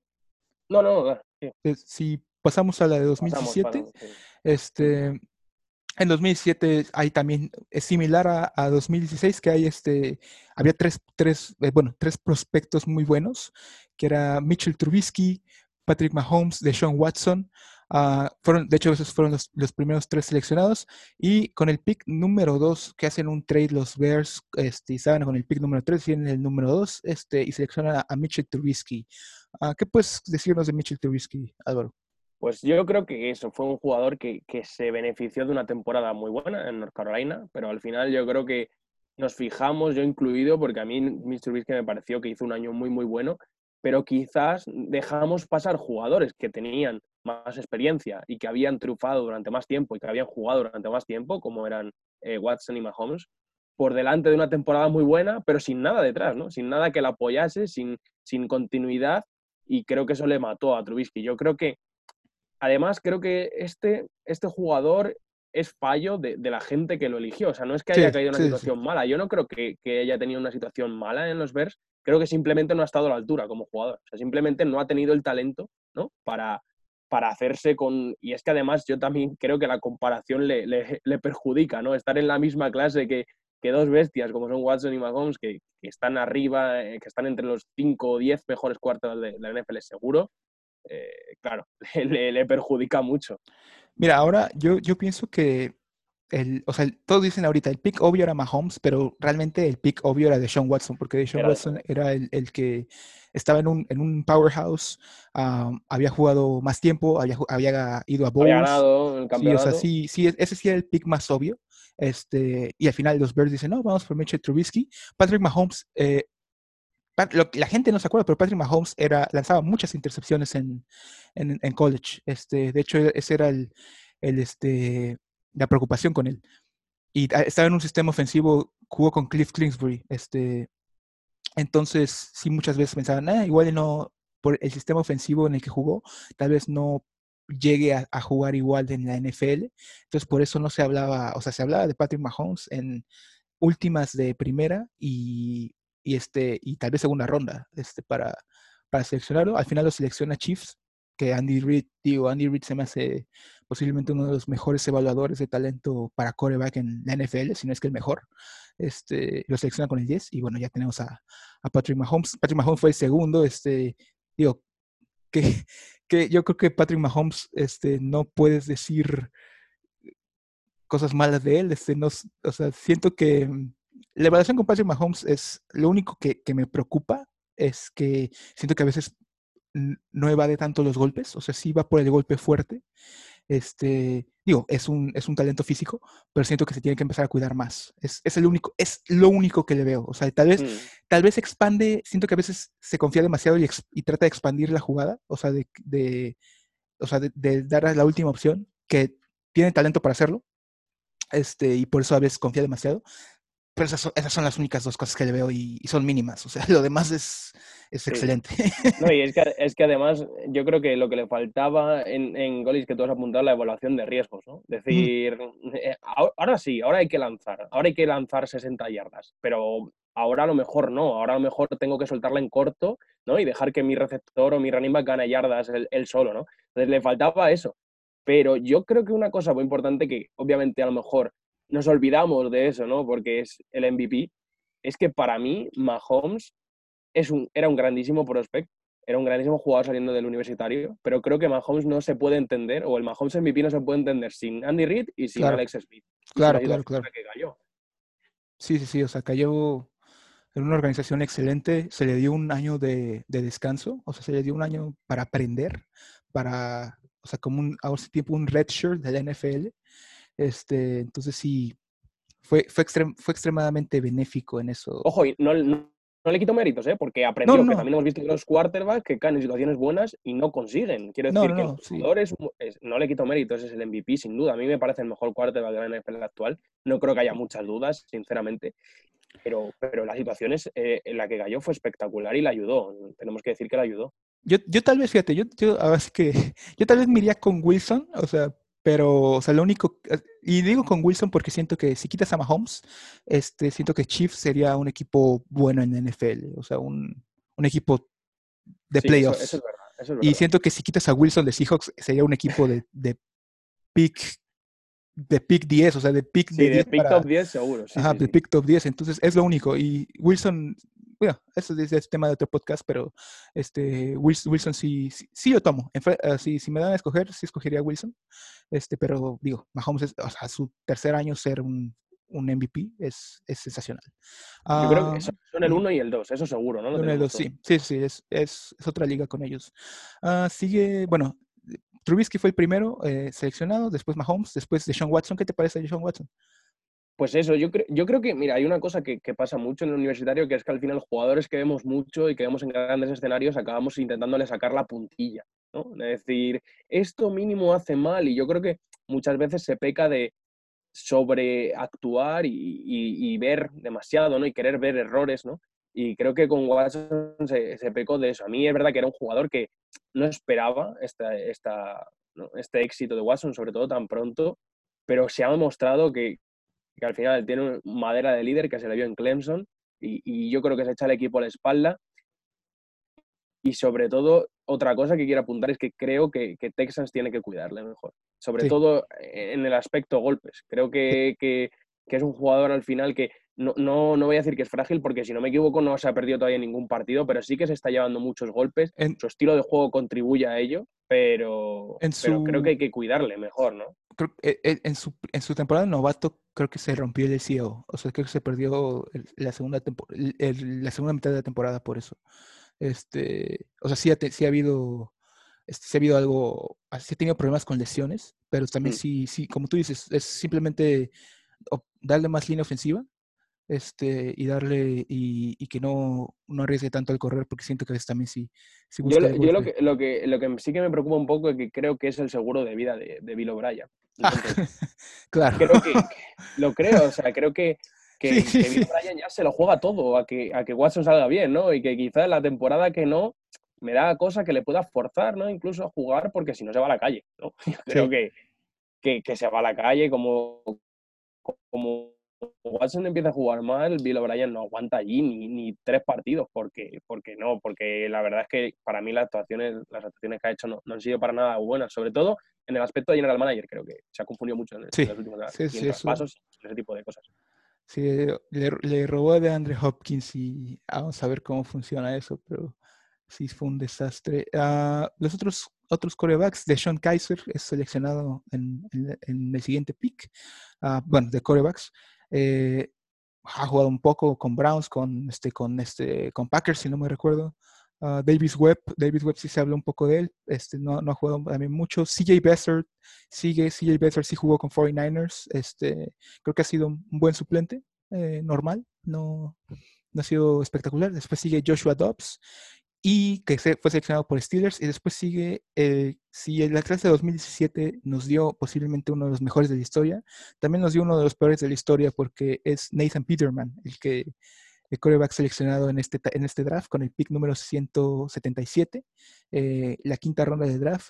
a Nathan Peterman, como dato curioso, este, en su, bueno, en, en su segundo juego titular, este, lanzó para seis, bueno, primer juego de titular, segundo juego este, del NFL, lanzó seis pases completos y cinco intercepciones. este, Mahomes en su segundo juego este, en la NFL lanzó cuatro pases de touchdown. Entonces, eh, ¿viste, jugar horrible. Además, a Peterman? yo, yo, sí que me acuerdo que ni, siquiera en el,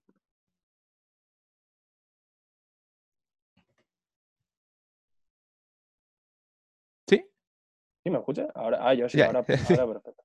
Sí, se, cayó un poco.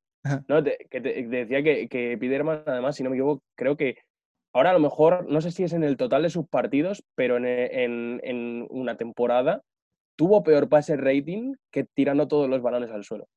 No, sí, es, es de los y, Para que la gente se haga la idea, o sea, tirar todos los balones al suelo hubiese sido mejor que dejarle jugar. Y, tiene, y está bajo contrato. Sí, es otra de las cosas que está, nunca... Está jugando. bueno, no está jugando, pero tiene un contrato de NFL. después de Peterman, Brad Kaya y Chad Kelly. Este, así que no, Chad Kelly lo, lo, más... Tiene un incidente muy bizarro en donde entró a una casa en, en Denver completamente al parecer ebrio y, y, llamaron a la policía y bueno, ya no está jugando. Entonces... Y ya, ya tuvo también problemas en All Miss. Eh, la verdad es que en el periodo universitario también fue un jugador bastante, bastante problemático. ¿Algo, ¿Algo que te gustaría mencionar de la clase 2007 antes de pasar a la de 2018?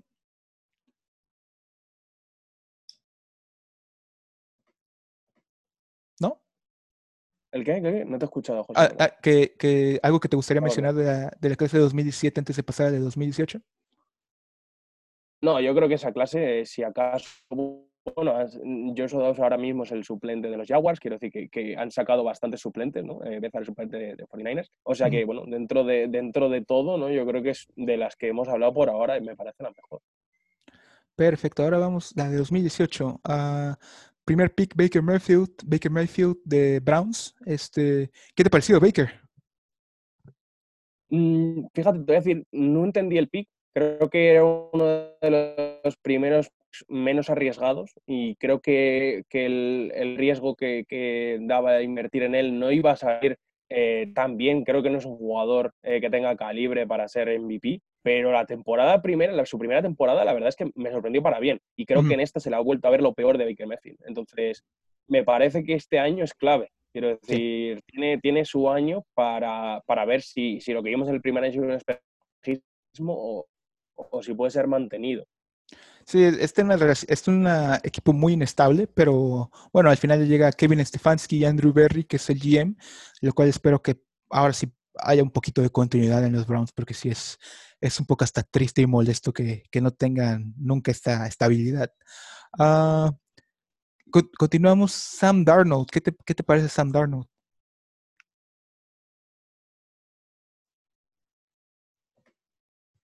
Ah, ¿Me escuchas, no? Pues mira, el otro día estuve. Sí, sí, yo te escucho. El otro día estuve haciendo un, una, una actificación de quarterbacks y tuve que poner a Sandarnold abajo. Y es verdad que, que, la verdad fue uno de los jugadores más debatidos y, la gente me, me comentó que, que, estaba en una situación complicada, pero yo tampoco he visto que Sandarnold haya hecho algo espectacular para poder sacarle de esa situación mala y decir, le veo futuro. O, si los Jets mejoran el equipo, creo que puede ser un titular. La verdad es que no lo he visto. Claro. Sí, este, siento que a mí Adam Gates se me hace de los peores coaches de la NFL, siendo completamente honestos, pero siento que era el que tenía las expectativas más, de las más grandes y, eh, o sea, digo, no, nunca, no, siento que nunca ha mostrado un calibre enorme. Este, pero, pero bueno, los, los Jets también una organización muy disfuncional y también siento que no ha tenido armas y ha tenido una pésima línea ofensiva, aunque parece ser que han mejorado muchas de esas condiciones esta off-season. Entonces, espero que sí, sí, al menos tenga, al menos ya tenga un poquito de más ayuda ofensiva para hacer un, un diagnóstico mejor. Y draftearon en teoría al que va a ser el tackle izquierdo en la primera ronda, al que va a ser, yo creo, su receptor 1 en segunda ronda. Mims, ¿no? Sí, yo confío mucho en Denzel Mims. Creo que se puede hacer con el puesto de. Puede ser un receptor muy importante para darnos. Claro, ahora tienen que juntarse bien todas las piezas, que yo creo que es una de las cosas que no hemos visto en los Jets, porque antes de que Darnold tuviese la, mononucleosis, me parecía que era interesante el equipo de los Jets, ¿no? Y, creo que no se le vimos con la oportunidad de, jugar y luego cuando entró no estaba, no estaba preparado. Sí, sí, sí. Este, eh, sí, espero que, que Darnold pueda, ahora sí que haya un poquito de condiciones más favorables para él. Eh, pero a, la vez siento que mientras esté Adam Gates no va a ser el caso. lo, que yo, este lo, que yo, no sé es si cuando salga Adam Gates eh, seguirá Darnold en los uh ¿no? Esa es otra, que si entra un entrenador nuevo, a lo mejor quiere trabajar con un quarterback. Sí, sí, sí, eso es cierto. Uh, pues bueno, Baker Mayfield, pick número uno, eh, Sam Darnold, pick número tres, Josh Allen, pick número siete. Este, Josh Allen, a mí siento que es el... A mí Josh Allen me gustan mucho dos cosas de él. Una es su físico. O sea, el tipo mide, creo que 1,96 y pesa 108 kilos. Es alguien... Linebacker de quarterback. Sí, es, es literalmente casi, casi, linebacker casi defensive end. O sea, y el prototipo físico de él es, es Cam Newton. Cam Newton medía 1,96 y pesaba 111 kilos. Este, posiblemente sigue pesando 111 kilos, no, no sabemos todavía, pero, o sea, tiene un físico enorme que en Red Zone es muy útil, o sea, muy, muy útil. Eh, y, ya, ya, lo han usado en Red Zone. Eh, por algo Cam Newton y Josh Allen han tenido muchos touchdowns eh, por vía terrestre. lo que sigue de Josh Allen que tienen que mejorar es, es su precisión ah, y su precisión este, en pases profundos. Entonces, pero fuera de eso está en un equipo espectacular. Siento que los Bills tienen un roster excelente, que tal vez tiene un, un coaching staff muy bueno, eh, que obviamente va a ser eclipsado porque está en la misma división que Bill Belichick, pero creo que Josh Allen este, está, en la, está en un escenario casi perfecto, o sea, para, para él.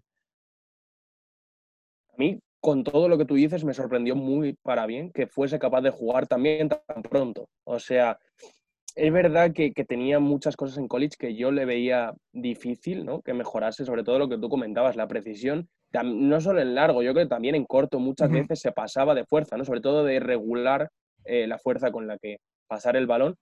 Y creo que mm, no sé si ha mejorado mucho en ese aspecto, pero aún así se ha visto que, es efectivo en la NFL, aún sin mejorar, ¿no? Entonces, si mejora eso, creo que puede ser un muy buen jugador y por ahora está siendo un titular muy respetable en un equipo ganador y creo que, eso es un muy buen paso para ellos. Allen, yo estoy gratamente sorprendido con él, no me esperaba, la verdad, esta, esta progresión suya. Ha progresado muchísimo desde, ya ni digamos desde college, desde preparatoria, porque de preparatoria no, no era un, un recruit, o sea, un, este, no fue, no fue a un college, este, fue a un junior college en, en Estados Unidos. Cuando salió de mm. preparatoria, se va a una división que ni era ni NCAA y ya después hace la, hace la progresión a, a Wyoming. O sea, es, ha evolucionado muy bien siendo desde, desde preparatoria y hoy es un titular de la NFL. Eh, yo, no lo, yo pondría... Eh, yo le pongo top 20, no sé si se mete al top 15. ¿Tú qué piensas? Yo, la zona media, lo que tú comentabas, yo creo que se queda en la zona media. No recuerdo yo si estaba en, dentro del top 15, pero seguro dentro del top 20, sí. Sí, o sea, sí, es el, es la, está en esa frontera este, con, con, 15 y 20. Yo creo, yo creo que, que lo, lo, clave es eso, que para mí, teniendo, o sea, sigue teniendo algunos de los fallos que tenía en el fútbol universitario y aún así se ha conseguido asentar como titular. O sea, eso nos da una muestra del talento físico que tenía, que es lo que tú comentabas. que físicamente es una bestia y en Redson cambia las defensas rivales. Entonces, si consigue mejorar eso, para mí, eh, Josh Allen podría meterse en el top 10 perfectamente en la liga. Sí, sí, sí. Y, buen equipo. O sea, la verdad, sí, esta, esta offseason que lo he estudiado más, sí me ha cambiado mucho la percepción de Josh Allen. O sea, sí creo que puede ser un top 10. Y similar a Prescott, creo que si le siguen mejorando el equipo, que le han mejorado mucho el equipo porque le traen a Stephon Dix, le han ayudado mucho en la línea ofensiva, le han traído a Cole Beasley, etcétera, eh, igual y puede también meterse en un futuro en una conversación de MVP y, repetirlo. No estamos diciendo que sea el mejor, estamos diciendo que tiene lo suficiente a su alrededor para poner los mejores números. Este, y, entonces espero, espero verlo, espero verlo en la conversación. La verdad sí estoy muy ilusionado con él. Este, y bueno, eh, e, es, es, un buen jugador y lo va a hacer. Ahora pasamos a lo contrario a Josh Allen, o sea, que alguien que llegó bien y ha ido para abajo, que es Josh Rosen, que fue tomado con el pick número 10 con Cardinals y que ha sido, ha sido hasta cruel, siento, su, su carrera este, en estos momentos. No sé tú qué pienses. Sí, sí, porque es verdad que en todas las situaciones en, que, en las que ha estado ha sido muy mala. ¿no? Eh, yo creo que también, a mí me parecía, mira, en este fue eh, cuando hicimos, ya nos empezamos a meter en la página con rankings y demás. Y los dos mejores cuartos que yo tenía eh, clasificados, que eran eh, Joe Rosen y, Lamar Jackson, fueron los dos últimos ¿no? en salir de ese grupo de mm. cinco, lo cual a mí me sorprendió bastante. Pero lo que te comentaba, creo que, que Rosen para mí era un, un, jugador muy, muy bueno saliendo de college. Creo que tenía todo. Tenía el brazo, tenía la precisión, tenía las lecturas y cayó en situaciones horribles para él, para, para su forma de jugar. Creo que no le benefició para nada. Pero también tengo que decir que si, al final un equipo o el equipo en el que estás está decidiendo por otros jugadores, tampoco has puesto tú todo de tu parte, ¿no? Es verdad que, la situación es muy mala, pero yo creo que, que, Rosen no ha dado el callo. En situaciones malas, pero no ha dado, no ha dado el callo para mí.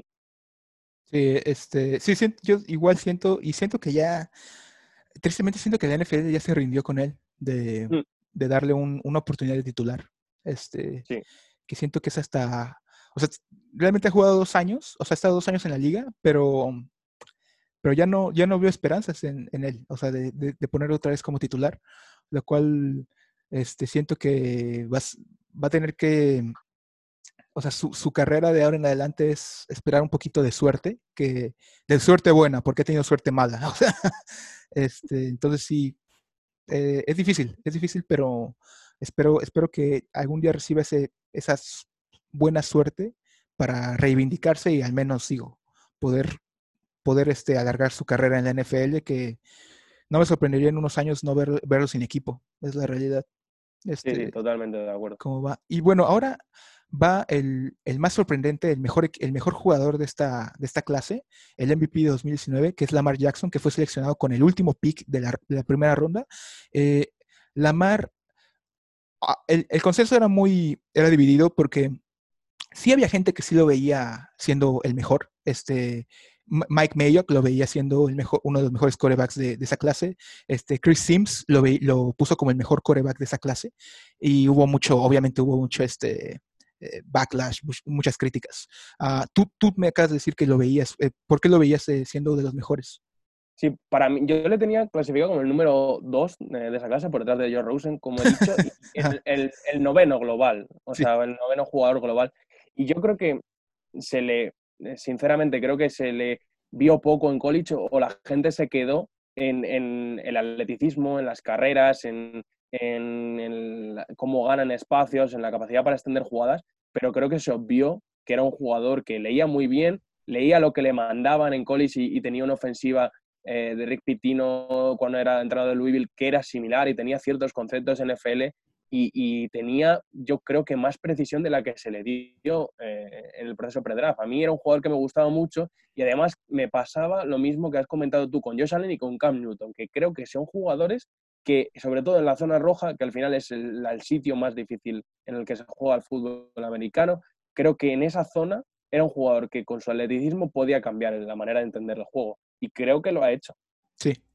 Sí, eh, posiblemente Lamar Jackson la, o sea, el único debate que queda con sobre él es que tal vez no sea tan bueno fuera de Ravens. O sea, porque Ravens se ha adaptado muy bien a él, este, mm. pero igual en un sistema ofensivo diferente no, no, podría tener los mismos resultados. Pero es lo único, o sea, el tipo en Red Zone es increíble, alargando jugadas es increíble. En Red Zone, eh, ya me he mencionado, eh, tiene una efectividad fuera de este mundo.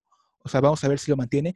Eh, espero, espero que le den un, un buen wide receiver pronto. O sea, y digo, no, no digo que sean malos, pero me encantaría verlo con un, un receptor top 15 o top 10 en, en su carrera, en, en, esta carrera, porque siento que ahí sí podríamos ver inclusive algo mejor.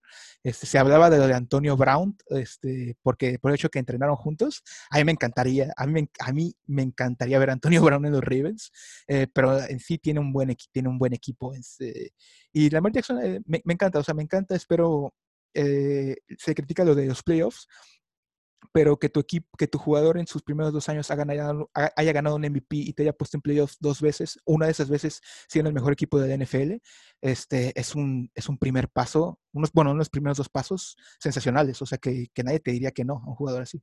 Totalmente, totalmente, y además creo que lo que tú dices es verdad que Ravens se ha adaptado muy bien a lo que tenía Lamar Jackson, pero yo creo que también todo el mundo sabía que Lamar Jackson había que adaptarse muy bien sí. a él, ¿no? Que no le podías meter en un sistema clásico, de quarterback clásico, porque no era ese tipo de jugador. Pero yo creo claro. que, que, estaba claro antes del draft que, que si caía en un sitio que, que, que, le moldeaba a su antojo podía ser, pues eso, un MVP como ha sido este año. Sí, los Ravens este, ahora sí que se les aplaude que, que hayan decidido hacer la apuesta completa. O sea, no, la apuesta en, es, en el jugador y la apuesta en cambiarle el sistema, en cambiar tu sistema ofensivo para adaptarse a ese jugador. Y Yo creo que eso es clave, ¿eh? eso es clave porque, porque, claro, tú puedes elegir al jugador, que es algo distinto, pero si luego ni, ni el, los entrenadores, ¿no? ni, ni los jugadores de, de, de, calidad que le acompañan, ni los receptores, ni la línea, ni tal, se adaptan a lo que es él, te quedas a medio camino, es lo que tú dices. Sí. Entonces hay que ir con todo a por, a por eso, ¿no? Si, si de verdad confías en que puede ser un jugador diferencial, ve con todo, cambia esquema, cambia supporting cast, cambia todo para adaptarlo a, a ese gran jugador. Y creo que Ravens ha acertado mucho, sí, como tú. Y, y, yo solo espero que en estos tres años de contrato de novato que le quedan, eh, vayan por un receptor top 10. O sea, es, es, lo único que sí quiero ver. O sea, es, es lo, lo, único que le reclamo a los Ravens o, o, que les digo. Ojalá puedan ir por un receptor top 10 en la agencia libre o en donde sea para, para dárselo, porque sí siento que sería muy, muy bueno para él. Uh, pasando, vamos a Mason Rudolph. Mason Rudolph que, fíjate, todos estos, los primeros uh, seis corebacks de esta, de esta clase han tenido actividad muy significativa, eh, que es algo que sí hay que re recalcar. ¿Qué, qué, ¿Qué, te parece Mason Rudolph? creo que es bueno que vuelva, que vuelva Ben. ¿eh? A mí la verdad es que no, no, me gustó mucho cuando jugó. Eh, no me gustaba mucho el del universitario y bueno, como suplente creo que sí, pero como titular no sé si, o sea, te pongo en, la misma situación, no sé si Steelers confía en él cuando Ben mm, deje de, jugar. Yo creo que intentarán ir por otro cuarto, por lo menos por lo que se vio. No sé si tú estás de mm. acuerdo conmigo. Ah, pues lo, lo, vi poco, pero lo poco que vi no me gustó. Este, y también siento que, bueno, te podrías también hacer el, argumento de que las lesiones lo afectaron en su primera temporada porque tuvo esta, esta eh, contusión terrible con, contra Ravens y luego también se lesiona contra Jets. Ah, yo sin, lo veo, lo veo como un, como, o sea, no, no sé si Igual hubiera sido muy cruel que se hubieran deshecho de él, este, pero al final Steelers decide mantenerlo. Es un pick de es un, es un pick de tercera ronda este, de 2018, entonces le van a dar, le van a dar continuidad. Eh, pero no, siento que cuando se, acaba, cuando se acabe la carrera de Big Ben, que se va a acabar pronto por, el, por su edad, eh, va a haber un, va a haber una, una, plática sobre si Tomlin también se va, se queda o se va. Entonces ahí siento que se va a terminar su carrera. Sí, este creo que, que, quizás a lo mejor ¿no? un año de, de, puente cuando acabe Ben, pero siempre yo creo que en la cabeza de los Steelers va, va a estar necesitamos eh, otro cuarto. Sí. bueno, de los que quedan, Kyle Lauleta de Giants, Mike White de, Cowboys, eh, pick de cuarta y quinta ronda, de sexta ronda, Luke Falk, Tanner Lee, este, de séptima ronda, Danny Etling de Patriots, Alex McGoo de Seahawks, Logan Woodside de Bengals. ¿Algo que te gustaría decir de alguno de ellos? Este... Creo que, que ninguno jugó, si no me equivoco. Creo que Luke eh, Fox sí jugó, según no, si no me recuerdo. Sí, Luke Fox mm. sí jugó en Jets, jugó en Jets el año pasado. Este, cuando se lesionó Simeon, él sí jugó un poquito, pero... Pero, pero, pero de hecho, si no me equivoco, está sin equipo ahora mismo, ¿no? Eh, creo, o sea, sí, digo, nada más es como el... Creo que sí, sí, estuvo, jugó y tal, pero no sé, creo que al final era un jugador eh, muy dependiente de lo que era el esquema de, Mike Leach en Washington State, que es un esquema súper abierto, con pases muy sencillos, y, se le vieron las costuras. ¿Cuánto, es? Ahí sí no... Creo que en, Washington State es donde el 90% de las jugadas son pases, ¿no? Sí, sí, 90, 95, una cosa así, sí, sí, es una locura. Y, dentro de esos 90%, no sabría decirte el porcentaje, pero un montón son screens, son pases sencillos, ¿no? Eh, en los que hay mucho campo abierto y, creo que, era un jugador muy dependiente de ese sistema que cuando fue a la NFL no, no supo adaptarse al mundo NFL. Bueno, pues pasamos a 2019. Este, 2019, pick número uno, Kyler Murray. Que este, hay mucha expectativa con Kyler Murray. Hay gente que lo pone como MVP, o sea que podrías ganar el MVP en, 2000, en 2020.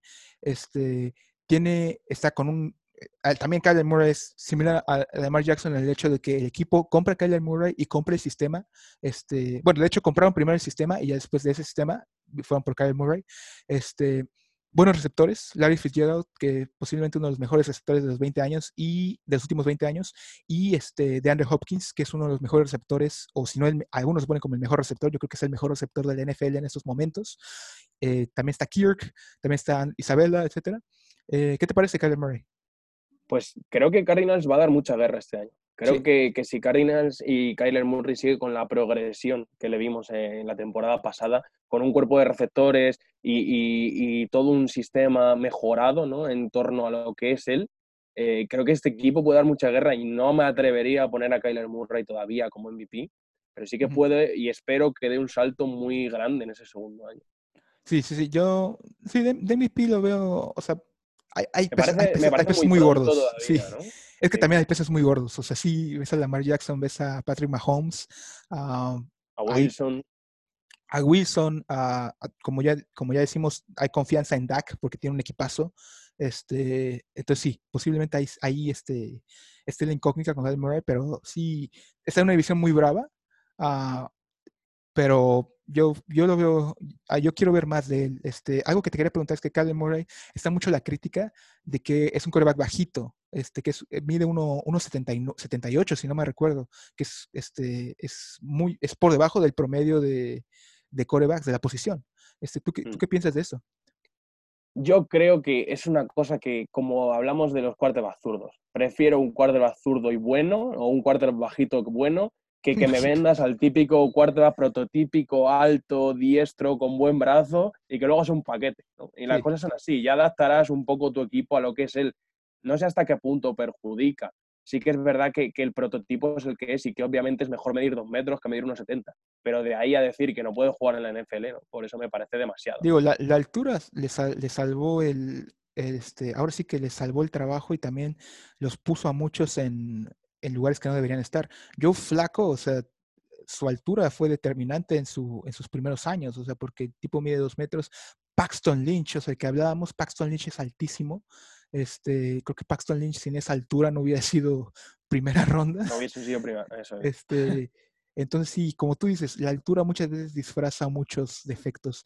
Y Kyler Murray eh, es como un poquito la antítesis de, del coreback, de la imagen de coreback clásicos. Es un coreback que se mueve, es un coreback bajito, es un coreback que es, este, es afroasiático, o sea, es mitad coreano, mitad, este, mitad afroamericano, lo cual este, es, no, se ve mucho en, en, en la NFL que, que, una minoría así esté, esté ahí. O sea, de parte de, hay pocos asiáticos en la, en la NFL. Entonces sí, es, es algo que que para muchos no, no, ven, no veían a Kyler, no veían a por eso no veían a Kyler Murray eh, por estos, este tipo de, concepciones eh, a veces sin sentido, ¿no? Es, no veían a Kyler Murray siendo coreback en la NFL, pero me, encanta que esté ahí por eso. Ah, pasamos a Daniel Jones eh, con el pick número 6. ¿Qué piensas de Daniel Jones? No lo entendí. no, entendí no entendí el pick, me parece. Me pareció en su momento eh, es verdad que para la temporada para mí de Daniel Jones no ha sido mala. No sé si. Creo que los problemas a la hora de proteger el balón, sobre todo en los fumbles, que perdió, si no me equivoco, 14 en una burrada. Pero, sinceramente, saliendo de Duke, no pensaba que fuese a ser un jugador que iba a salir en el top 10 de este draft. Creo que había mejores quarterbacks y creo que incluso Giants podía haber ido por otra opción, ¿no? Y que hubiese estado disponible más tarde Daniel Jones. Porque tuvieron tres, tuvieron tres picks en primera ronda de Giants. Eso es. Venía el 17 y el 29, si no me equivoco, eh, y yo creo que hubiese estado disponible eh, tanto en el 17 como en el 29. Yo no creo que hubiese otros equipos que tuviesen en consideración tanto a, Daniel Jones como ellos. Y es verdad que las conexiones muchas veces son muy importantes en el NFL, ¿no? Porque el, el que fue coach de Eli Manning, eh, David Cutcliffe, era el coach de Duke cuando estaba Daniel Jones. Y entonces e, ese tipo de conexión al final son muy importantes en la NFL. Sí. Pero para mí no lo merecía. Eh, a, quién hubieras tomado si, si eres el GM de Giants y tienes ese pick? Pues yo en esa clase el segundo quarterback que tenía era Drew Locke, pero es verdad que, mm. Mm, no le tenía como, creo que era el jugador número 20 y algo mío, global, ¿no? Quiero decir que no tenía muy buena, eh, no tenía en consideración esa clase de quarterback, ¿no? No tenía, fuera de Kyler Murray, no creía que hubiese otro que pudiese ser, pues es un pick top 6, ¿no? Entonces, incluso a lo mejor hubiese ido por otra posición y haber intentado reforzar esa más tarde. Pero yo tenía eh, en, esa clase Kyler Murray, eh, Drew Locke, eh, Dwayne Haskins y después Daniel Jones. Para mí era el cuarto. Sí. sí. de hecho, hablando con un analista que, que también mi amigo me dice que él le ve más futuro a largo plazo a Dwayne Haskins que a Daniel Jones. Ah, y también, también siento que Dwayne Haskins llegó en un, este, bueno, ahora que pasemos a Dwayne Haskins, este, siento que Dwayne Haskins llegó en un escenario muy malo para él porque el, el coach no lo quería. O sea, eso, era, eso se, se, reveló y sí, el, eh, Gruden no lo quería. Y, de hecho Gruden, algo que tiene Gruden es que no le, no le, los, los, dos Grudens no, no son buenos trabajando con corebacks novatos porque su sistema es, es muy complejo, su sistema. Y, no, este les, no, les, gusta que yo creo a ninguno de los dos que les impongan, ¿no? Eh, quizá Jay lo hace más visible, ¿no? Eh, tiene esos cabreos, eh, pero creo que, que, Gruden, el, entrenador de Washington, no, no le gusta nada que le impongan ese tipo de jugadores, ¿no? Y verse con un quarterback rookie, lo que tú comentabas, teniéndole que aprender el sistema. Yo creo que Gruden sabía que era, si no ganaba, era su último año y él quería competir. Y quería competir con un quarterback formado confiando en el resto del equipo, ¿no? Y al final acabó la temporada como acabó, ¿no? Eh, siendo el primer entrenador en ser despedido. Y creo que la situación no era buena, pero sí que yo creo que con el paso de los partidos se le han visto cosas a Haskins interesantes. Cerró bien, o sea, cerró muy bien al parecer, ¿no? Este, a mí sí que me gustó mucho al final de la temporada. Eh, se le vio progreso. Es verdad que es un quarterback muy poco móvil, ¿no? Que, que eso en, en, los primeros años y en una línea como es la del año que viene Washington, que yo creo que va a ser una cosa a mejorar, ¿no? Porque el lado izquierdo es completamente nuevo después de la marcha de Trent Williams y, creo que eso le va a perjudicar un poco, pero yo sí que le vi cosas eh, avanzando en la temporada y lo que comentábamos también, al final fue un jugador en el universitario de una temporada, ¿no? Experiencia a los mandos tenía muy poca, entonces entrar en una situación difícil como era esa de Washington, yo creo que, que no le ayudó para nada que le ganó la posición a Joe Burrow, hay que decirlo. ¿eh? Sí, sí. o sea, no, malo no es. Y... una, hizo una temporada, si no me equivoco, de 50 touchdowns y, 5 intercepciones, que es verdad que después de la Joe Burrow nos parece poco, pero en su momento fue una burrada, fue la mejor temporada eh, prácticamente del fútbol universitario. Te, iba a decir, este, tú, o sea, ¿Cómo, cómo, cómo ves estos, el escenario de estos dos corebacks? Están en la misma división, Daniel Jones y Dwayne Haskins. Este, yo, siento que están en equipos, o sea, yo siento que entre la distancia entre Eagles y Cowboys, o sea, la primera mitad de la, división y la otra mitad es unos cuatro o cinco, cinco juegos de, victorias, o sea, yo la verdad, yo no los veo compitiendo. Yo, yo, siendo sincero, no los veo compitiendo ni a Giants ni a Redskins este año. Pienso igual que tú. Creo que, que, el hueco entre el equipo que son Cowboys, creo que Cowboys y Eagles van a pelear por la división y Giants y Redskins se van a mover en los cuatro, cinco, seis partidos ganados. Para mí, creo que, que que ese es el, techo de ambos equipos y creo que no tienen ninguno de los dos plantilla para, para saltar a la división. Y hay cambios, o sea, y eso, que la NFC este es súper abierta y vemos siempre cosas mm, mm, raras, ¿no? Que no esperamos, pero de verdad que creo que ni Giants ni Redskins están para competir. Sí, aparte hay cambio de entrenador, está esto del COVID, eh, así afecta muchísimo la off-season. Este, no, sí, yo la verdad la veo muy complicada, pero igual, igual hasta les conviene porque terminar en un mal lugar significa que posiblemente tengas un muy buen pick en el siguiente draft y ahí puedes obtener, o sea, más buenos jugadores, más figuras para, para, tu, este, para tu equipo. Ah, y otra cosa que veo complicada en Giants, ¿no? Es que si Giants al final hace lo que creo que han demostrado que sería, si todo sale bien, ¿no? Tienen que renovar tanto a Barkley como a Daniel Jones, estás comprometiendo una burrada de dinero en dos jugadores prácticamente. ¿no? Entonces, ¿cómo montas el resto del equipo alrededor de eso? Es que si, si todo sale bien y, y, eso es algo positivo, ¿no? Al final, que son jugadores válidos, de cara a futuro vas a tener que invertir, yo creo que más de 20 millones en, en Saquon, seguro. Y tal como va el mercado de quarterbacks, más de 30 en Daniel Jones, mm, a poco, a poco que se ponga a jugar bien. ¿no? Entonces, al final, ¿cómo montas una ofensiva cuando prácticamente te has fundido una tercera parte del, del cap en dos jugadores?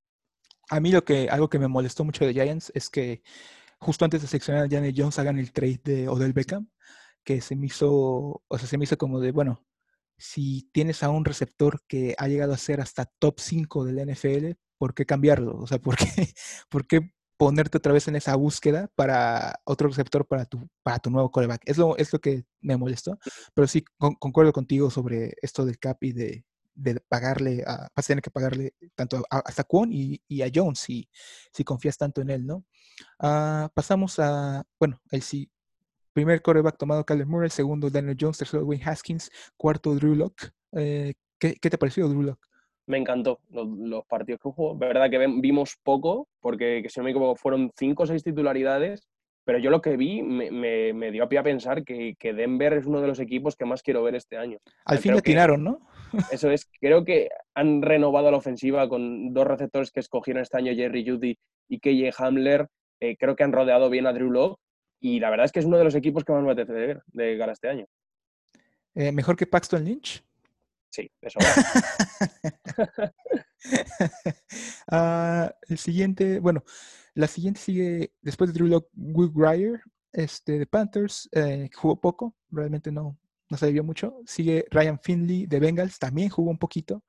Este, y con el pick, eh, después de Ryan Finley, con el pick 133, uno que todos le tienen, este, es, es una de las expectativas más grandes de, 2020, que es Jared Stiham. ¿Qué, ¿Qué, nos puede decir Jared Stiham? Pues yo me cuesta mucho, no sé si te pasa y también apostar contra los Patriots. Es una de las cosas ¿no? que tienes este miedo interior de decir, no sé cómo lo van a hacer, pero van a hacer de él un buen quarterback. Pero sinceramente yo creo que por lo que vimos en el universitario, eh, sobre todo en el universitario, porque creo que la preseason no sirve para evaluar mucho, eh, no sé si, si me está preparado, sobre todo para tomar el relevo de Brady, que eso sé, seguro que no, eso al nivel ese no va a estar. pero no, sé si va a estar a nivel de, titular y, de sobre todo llevar a Patriots a competir por la división. Eh, pues mira, yo tengo muchas dudas, muchas dudas. Yo confío igual, yo pienso igual que tú. Este, es imposible, casi este, no recomendable apostar contra los Patriots, aparte de que independientemente de que Stiham no juegue bien o se lesione o algo, está Brian Hoyer que conoce de atrás para adelante el playbook de Patriots, ha estado ahí un montón de veces. Entonces, este, siento que así Stiham no juegue bien y lo banquen, van a estar bien los Patriots. Em, pero sí, no, no, he visto, no he visto mucho de él, no, no puedo hacer una evaluación, este, pero está en un buen equipo, es lo único que puedo decir, está, no, no pienso que sea, no pienso que le vaya terriblemente mal, porque Si Steedham estuviese ahora mismo como titular en otro equipo, no estaríamos, ¿no? Ni siquiera planteándonos, yo creo. Sí, sí, sí, que, por supuesto que sí. Eh, bueno, pasamos a, sigue Jason Stick de Chargers eh, con, el pick número 66, después con el 167 Clayton Thorson de Eagles, después con el 178 otro este, que sí jugó, que es Garner Minshew. ¿Qué nos puede decir Garner Minshew? Pues fíjate, yo es un jugador que no sé muy bien eh, cómo cuadrarle, porque sin duda expectativas las ha superado, ¿no? Siendo la selección que fue, solo con ser titular en este primer año y jugar todos los partidos que consiguió disputar, sin duda las ha superado. Ahora, creo que este equipo de Jaguars es claro candidato al pick número uno del Sí. Y creo que en una batalla de Minshew contra los mejores quarterbacks que vamos a ver saliendo al draft, creo que tiene todas las de perder y, ¿no? y creo que Jaguars seleccionaría un quarterback ¿no? si acaba en esa posición. Entonces, es verdad que está en una situación complicada, sin duda ha superado expectativas, ¿no? Eh, siendo la selección eh, tan tardía y siendo titular, pero no sé si Minshew tiene mucho recorrido en la NFL. Mira, yo, yo siento que Minshew, obviamente es una sorpresa, fue el pick número 178 de la sexta ronda. Eh, llega Jaguars, un equipo que ya tenía un, fueron por un titular caro, que fue Nick Foles, y entra por, por lesión. De hecho, es el primer, el primer jugador de la clase que debutó, o sea, el primero que jugó este, por esta lesión. Pero algo que me ha demostrado Minshew es que Minshew creo que jugó en college, creo que jugó en cuatro diferentes equipos, o sea, tuvo muchas transfers, este, lo cual te habla de que es muy versátil. Y con lo que ha demostrado en la NFL, creo que creo que se ha ganado una carrera como suplente. O sea, eso seguro. O sea, que es que que es algo bueno, o sea, que, que, ya es algo, o sea, es algo que no se espera de un pick de sexta ronda y la verdad me, me alegra que se haya ganado, o sea, siento que, siento que lo merece, siento que puede ser un buen suplente, tipo Brissett, más o menos, este que mm. alguien que, que, te pueda salir el quite y que seguramente se va a ganar un, un, buen contrato en unos años, este, o sea, un buen contrato de suplente, digo, no, no va a ser este, un hombre de 100 millones, pero... Sí, sí. Pero, sí, yo, yo, creo que eso, la situación es lo que te digo, ¿no? Yo no creo que que Jaguars se atreva a no elegir quarterback si acaba abajo este año. Eso es lo malo para Minshew. Pero sí, yo creo que lo que tú dices, o sea, de, suplente ya tiene el puesto asegurado y creo que va a ser un jugador que se va a mantener muchos años en esta liga y que va a volver a tener oportunidades de ser titular solo por, lo que hizo la temporada pasada. Sí, sí, este. Y bueno, 2019 cierra con Trace McSorley eh, de Ravens, también de Penn State. Ah, y bueno, sí, ¿Quieres algún, algún comentario de 2019 antes de pasar a 2020? Yo, yo creo que hemos hablado, ¿no? De, todos los quarterbacks que han tenido papel, ¿no? Este sí, sí. Este, sí, prácticamente. Ah, y pues 20, 2020, ahora sí que, digo, de esto se ha hablado muchísimo. Este, algunas notas que nos gustaría decir, este, cuáles te, te gustan, cuáles no. Burrow me encanta, eh, creo que ha hecho una temporada brutal, pero para mí Tua sin lesiones no está lejos de Burrow. Yo creo que esa es la primera frase que dejo ahí. Para mí, Tua, eh, quitando las lesiones, que sé que no se pueden quitar, quiero decir, es parte de, su carrera y es parte de su evaluación, pero comparando talento puro, para mí no está tan lejos de Burro. Eso, eso yo creo que, que es lo más destacable ¿no? de esta clase para mí. O sea, que son dos jugadores muy, muy parejos. Y sobre el resto, me sorprendió muchísimo el pick de Jordan Love, lo hemos hablado. Eh, entiendo que es un jugador que puede motivar eh, a elegirlo, ¿no? Que es un jugador que tiene recuerdos a lo mejor de Mahomes, aunque quiero insistir que la situación de Mahomes es muy buena. Sí. Pero para mí, si tienes un buen la titular como es Aaron Rodgers, tienes que intentar darle armas todos los años hasta que se retire. Luego ya tendrás tiempo ¿no? de elegir un quarterback titular. Eh, A mí, a mí, bueno, una, a mí lo que me dio un poquito de risa fue que se decía que Alabama no sacaba buenos corebacks y en, un, en, una, en una clase literalmente saca dos buenos. O sea, digo, Jalen Hurts eh, empezó en Alabama, lo banquea a Tua y se va hasta a Oklahoma, entonces por eso también lo cuento como de Alabama. Este, eso fue como lo, lo que sí me hizo chistoso. Este, de otra, este, a mí, bueno, concuerdo, siento que Tua igual es sin las lesiones, como tú lo dices, hubiera sido, pudo haber peleado el pick 1 este, sin problemas. Ah, de Justin Herbert he oído cosas eh, un poquito, he oído, leído y, visto cosas que, que no hay mucha confianza en él porque dicen que tiene tendencias que no ha no ha pulido a pesar de ser un starter de cuatro años, porque Everett pudo haberse declarado en el draft 2019 y no, este, se quedó un año extra para, creo que para su, su, su, título universitario, este, y se, decidió quedar. Ah, quería preguntarte, de Jordan Love, o sea, de Jordan Love, este, ¿por qué hay tanto hype con Jordan Love? Si, si nos podrías decir eso. Yo creo que una, una, de las cosas que hace la Mahomes manía ¿no? es intentar buscar, al final siempre hablamos de que la NFL es una liga ¿no? de copiar y que se copia lo ganador y hay que intentar buscar el nuevo Mahomes. Es así, y dentro de poco, si Lamar Jackson sigue su crecimiento exponencial, habrá que buscar al nuevo Lamar Jackson, y así, ¿no? Es, es, ese ciclo en la NFL. Y, y yo creo que Jordan Love, una de las cosas que tiene, se me parece con Mahomes es que en movimiento y lanzando desde plataformas muy extrañas consigue poner el balón perfecto en sitios muy complicados, ¿no? Y tiene esa capacidad para improvisar que tenía Mahomes. Ahora insisto, creo que como jugador no está cerca de lo que era Mahomes saliendo de instituto, de, universitario, perdón.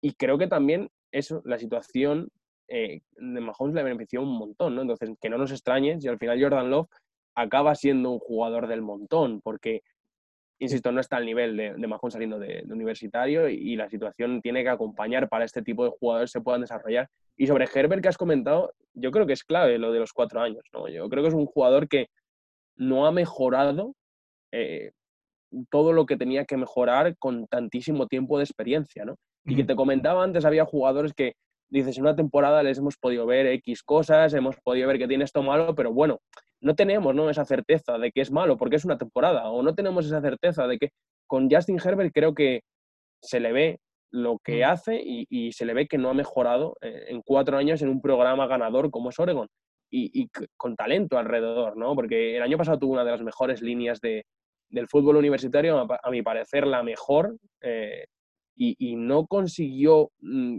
cambiar una cosa, para mí tiene mala, que es que no se maneja bien en el, en el, en el poker, ¿no? Ve presión donde no la hay, se mueve bastante mal y creo que eso no lo ha mejorado eh, durante todos sus años de universitario. Este, Jalen Hurts, ¿qué, te... Muchos, algunos, hay, hubo gente que, que, analistas que respeto mucho, que ponían a Jalen Hurts como el tercer mejor de la clase. Eh, ¿Tú qué piensas de esto? A mí no me lo parece. No. Creo que, no, creo que además mm, se le ha querido comparar un poco con Dak, pero creo que como pasador, eh, Dak estaba por encima en ese momento. O sea, creo que, que Jalen Hurts le ha hecho bien ir a Oklahoma, y, quizás eh, esa vitola de Heisman volver a los playoffs le ha hecho bien, pero creo que le ha hecho mal por otra parte, porque el sistema de Oklahoma es un sistema que hemos visto a, a, a capaces de llevarlo a la perfección, ¿no? Como, como Mayfield, como Murray, y creo que este año, se el año pasado se le mucho a Oklahoma que el punto débil o que lo que faltaba era el quarterback. O sea, a la hora de llegar a los playoffs, a la hora de competir en partidos complicados, se vio mucho que con Murray las cosas sí funcionaban muy bien, con Mayfield las cosas sí funcionaron muy bien en el mismo esquema, con jugadores similares ¿no? Eh, alrededor, y con Jalen Hurts no funcionaron tan bien. ¿no? Entonces, es verdad que hizo números, eh, llegó a los playoffs otra vez, pero para mí no, no le benefició tanto eso.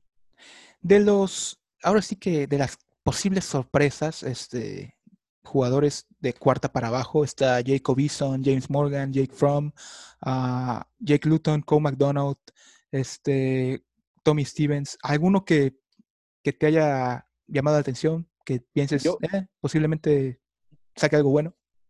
Voy a decir Jacob Eason por la situación en la, que, en la que está. Creo que en Colts le van a dar uno o dos años de, de suplencia que los necesita.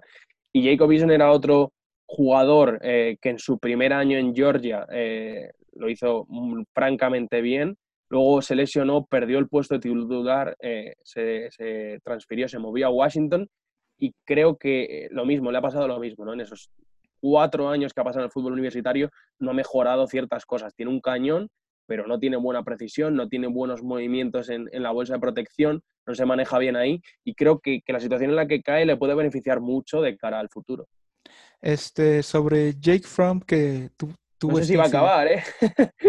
sobre Jake Fromm, sobre este, que tuvo este incidente del text, digo, ya sabemos todo eso, pero quería preguntarte qué, qué tan bien lo ves como para la NFL.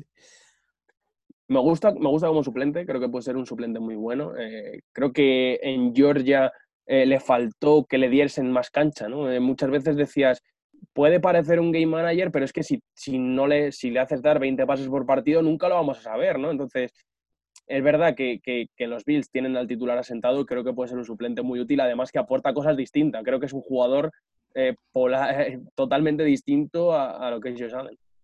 Este, eso te iba a decir, está la crítica de que por qué le eligieron los Bills si no es similar a jugar a Josh Allen. Es, esa, ¿Tú encuentras alguna explicación? O... Hombre, yo, yo creo que al final es un suplente perfecto, porque ah. es un jugador que para mí maneja bien los riesgos, sabe cuándo arriesgar y cuándo no, eh, y, y, vas en un, al final un suplente, un jugador que no te pierde partidos, que no te tira partidos, y, y creo que cada equipo quiere tener uno de esos, pero yo estoy de acuerdo contigo en que en mi opinión, tienes que tener un suplente que por lo menos tenga características similares a tu titular, ¿no? Uh -huh. Porque si, si cuando salga vas a tener que cambiar el ataque, a lo mejor es peor el remedio que la enfermedad. Sí, sí, sí. Pues bueno, hemos eh, analizado los últimos corebacks de 2015 a la fecha. Este, espero, espero, fue, fue largo, pero me gustó. Mereció pues, la pena, ¿no? sí, sí, sí. No, me, la verdad, la verdad me, me, encantó mucho tu, tu análisis. Qué bueno, qué bueno que viniste este, y agradecerte este, de nuevo. no, muchísimas gracias y nada, espero que, que a la gente le haya gustado y, y, nada, cuando, cuando quieras estamos por aquí otra vez. Sí, ¿nos puedes repetir tus redes sociales nada más para que la gente te encuentre? Pues eh, me podéis seguir tanto en Twitter y en Instagram como Álvaro RRY, ¿no? eh, arroba Álvaro RRY, y luego en el podcast de Root Running, que estamos ahí analizando sobre todo el fútbol universitario y, y cuando llega el draft nos metemos a tope con el draft tenemos también una guía del draft eh, que yo creo que, que, tiene mucho nivel, sinceramente. No es, por ¿Es, ¿es un libro? Una, una, como una especie de revista con oh, okay, okay. fichas de todos los jugadores y analizamos. Este año hemos llegado hasta 200 jugadores analizados. Entonces, nice. completamente gratuita. Si la gente eh, la quiere descargar, eh, la tiene disponible en nuestras redes sociales. Claro, claro. No, ya la voy a, la voy a ver definitivamente. Bueno, amigos, luego, este, eh, mi nombre es José Guerrero Coronado. Muchísimas gracias por escucharnos en este podcast eh, sobre los corebacks de, del draft 2015 a la fecha. Eh, que Vida por está en diferentes redes sociales: Instagram, Facebook, Twitter, YouTube y también en Blogger, donde pueden leer nuestros artículos. Podcast estamos en Spotify y Apple Podcast y iBox eh, para, bueno, cualquier tipo de programas, entrevistas, análisis. muchísimas gracias. Tengan buen día. Muchas gracias, Álvaro. Muchas gracias.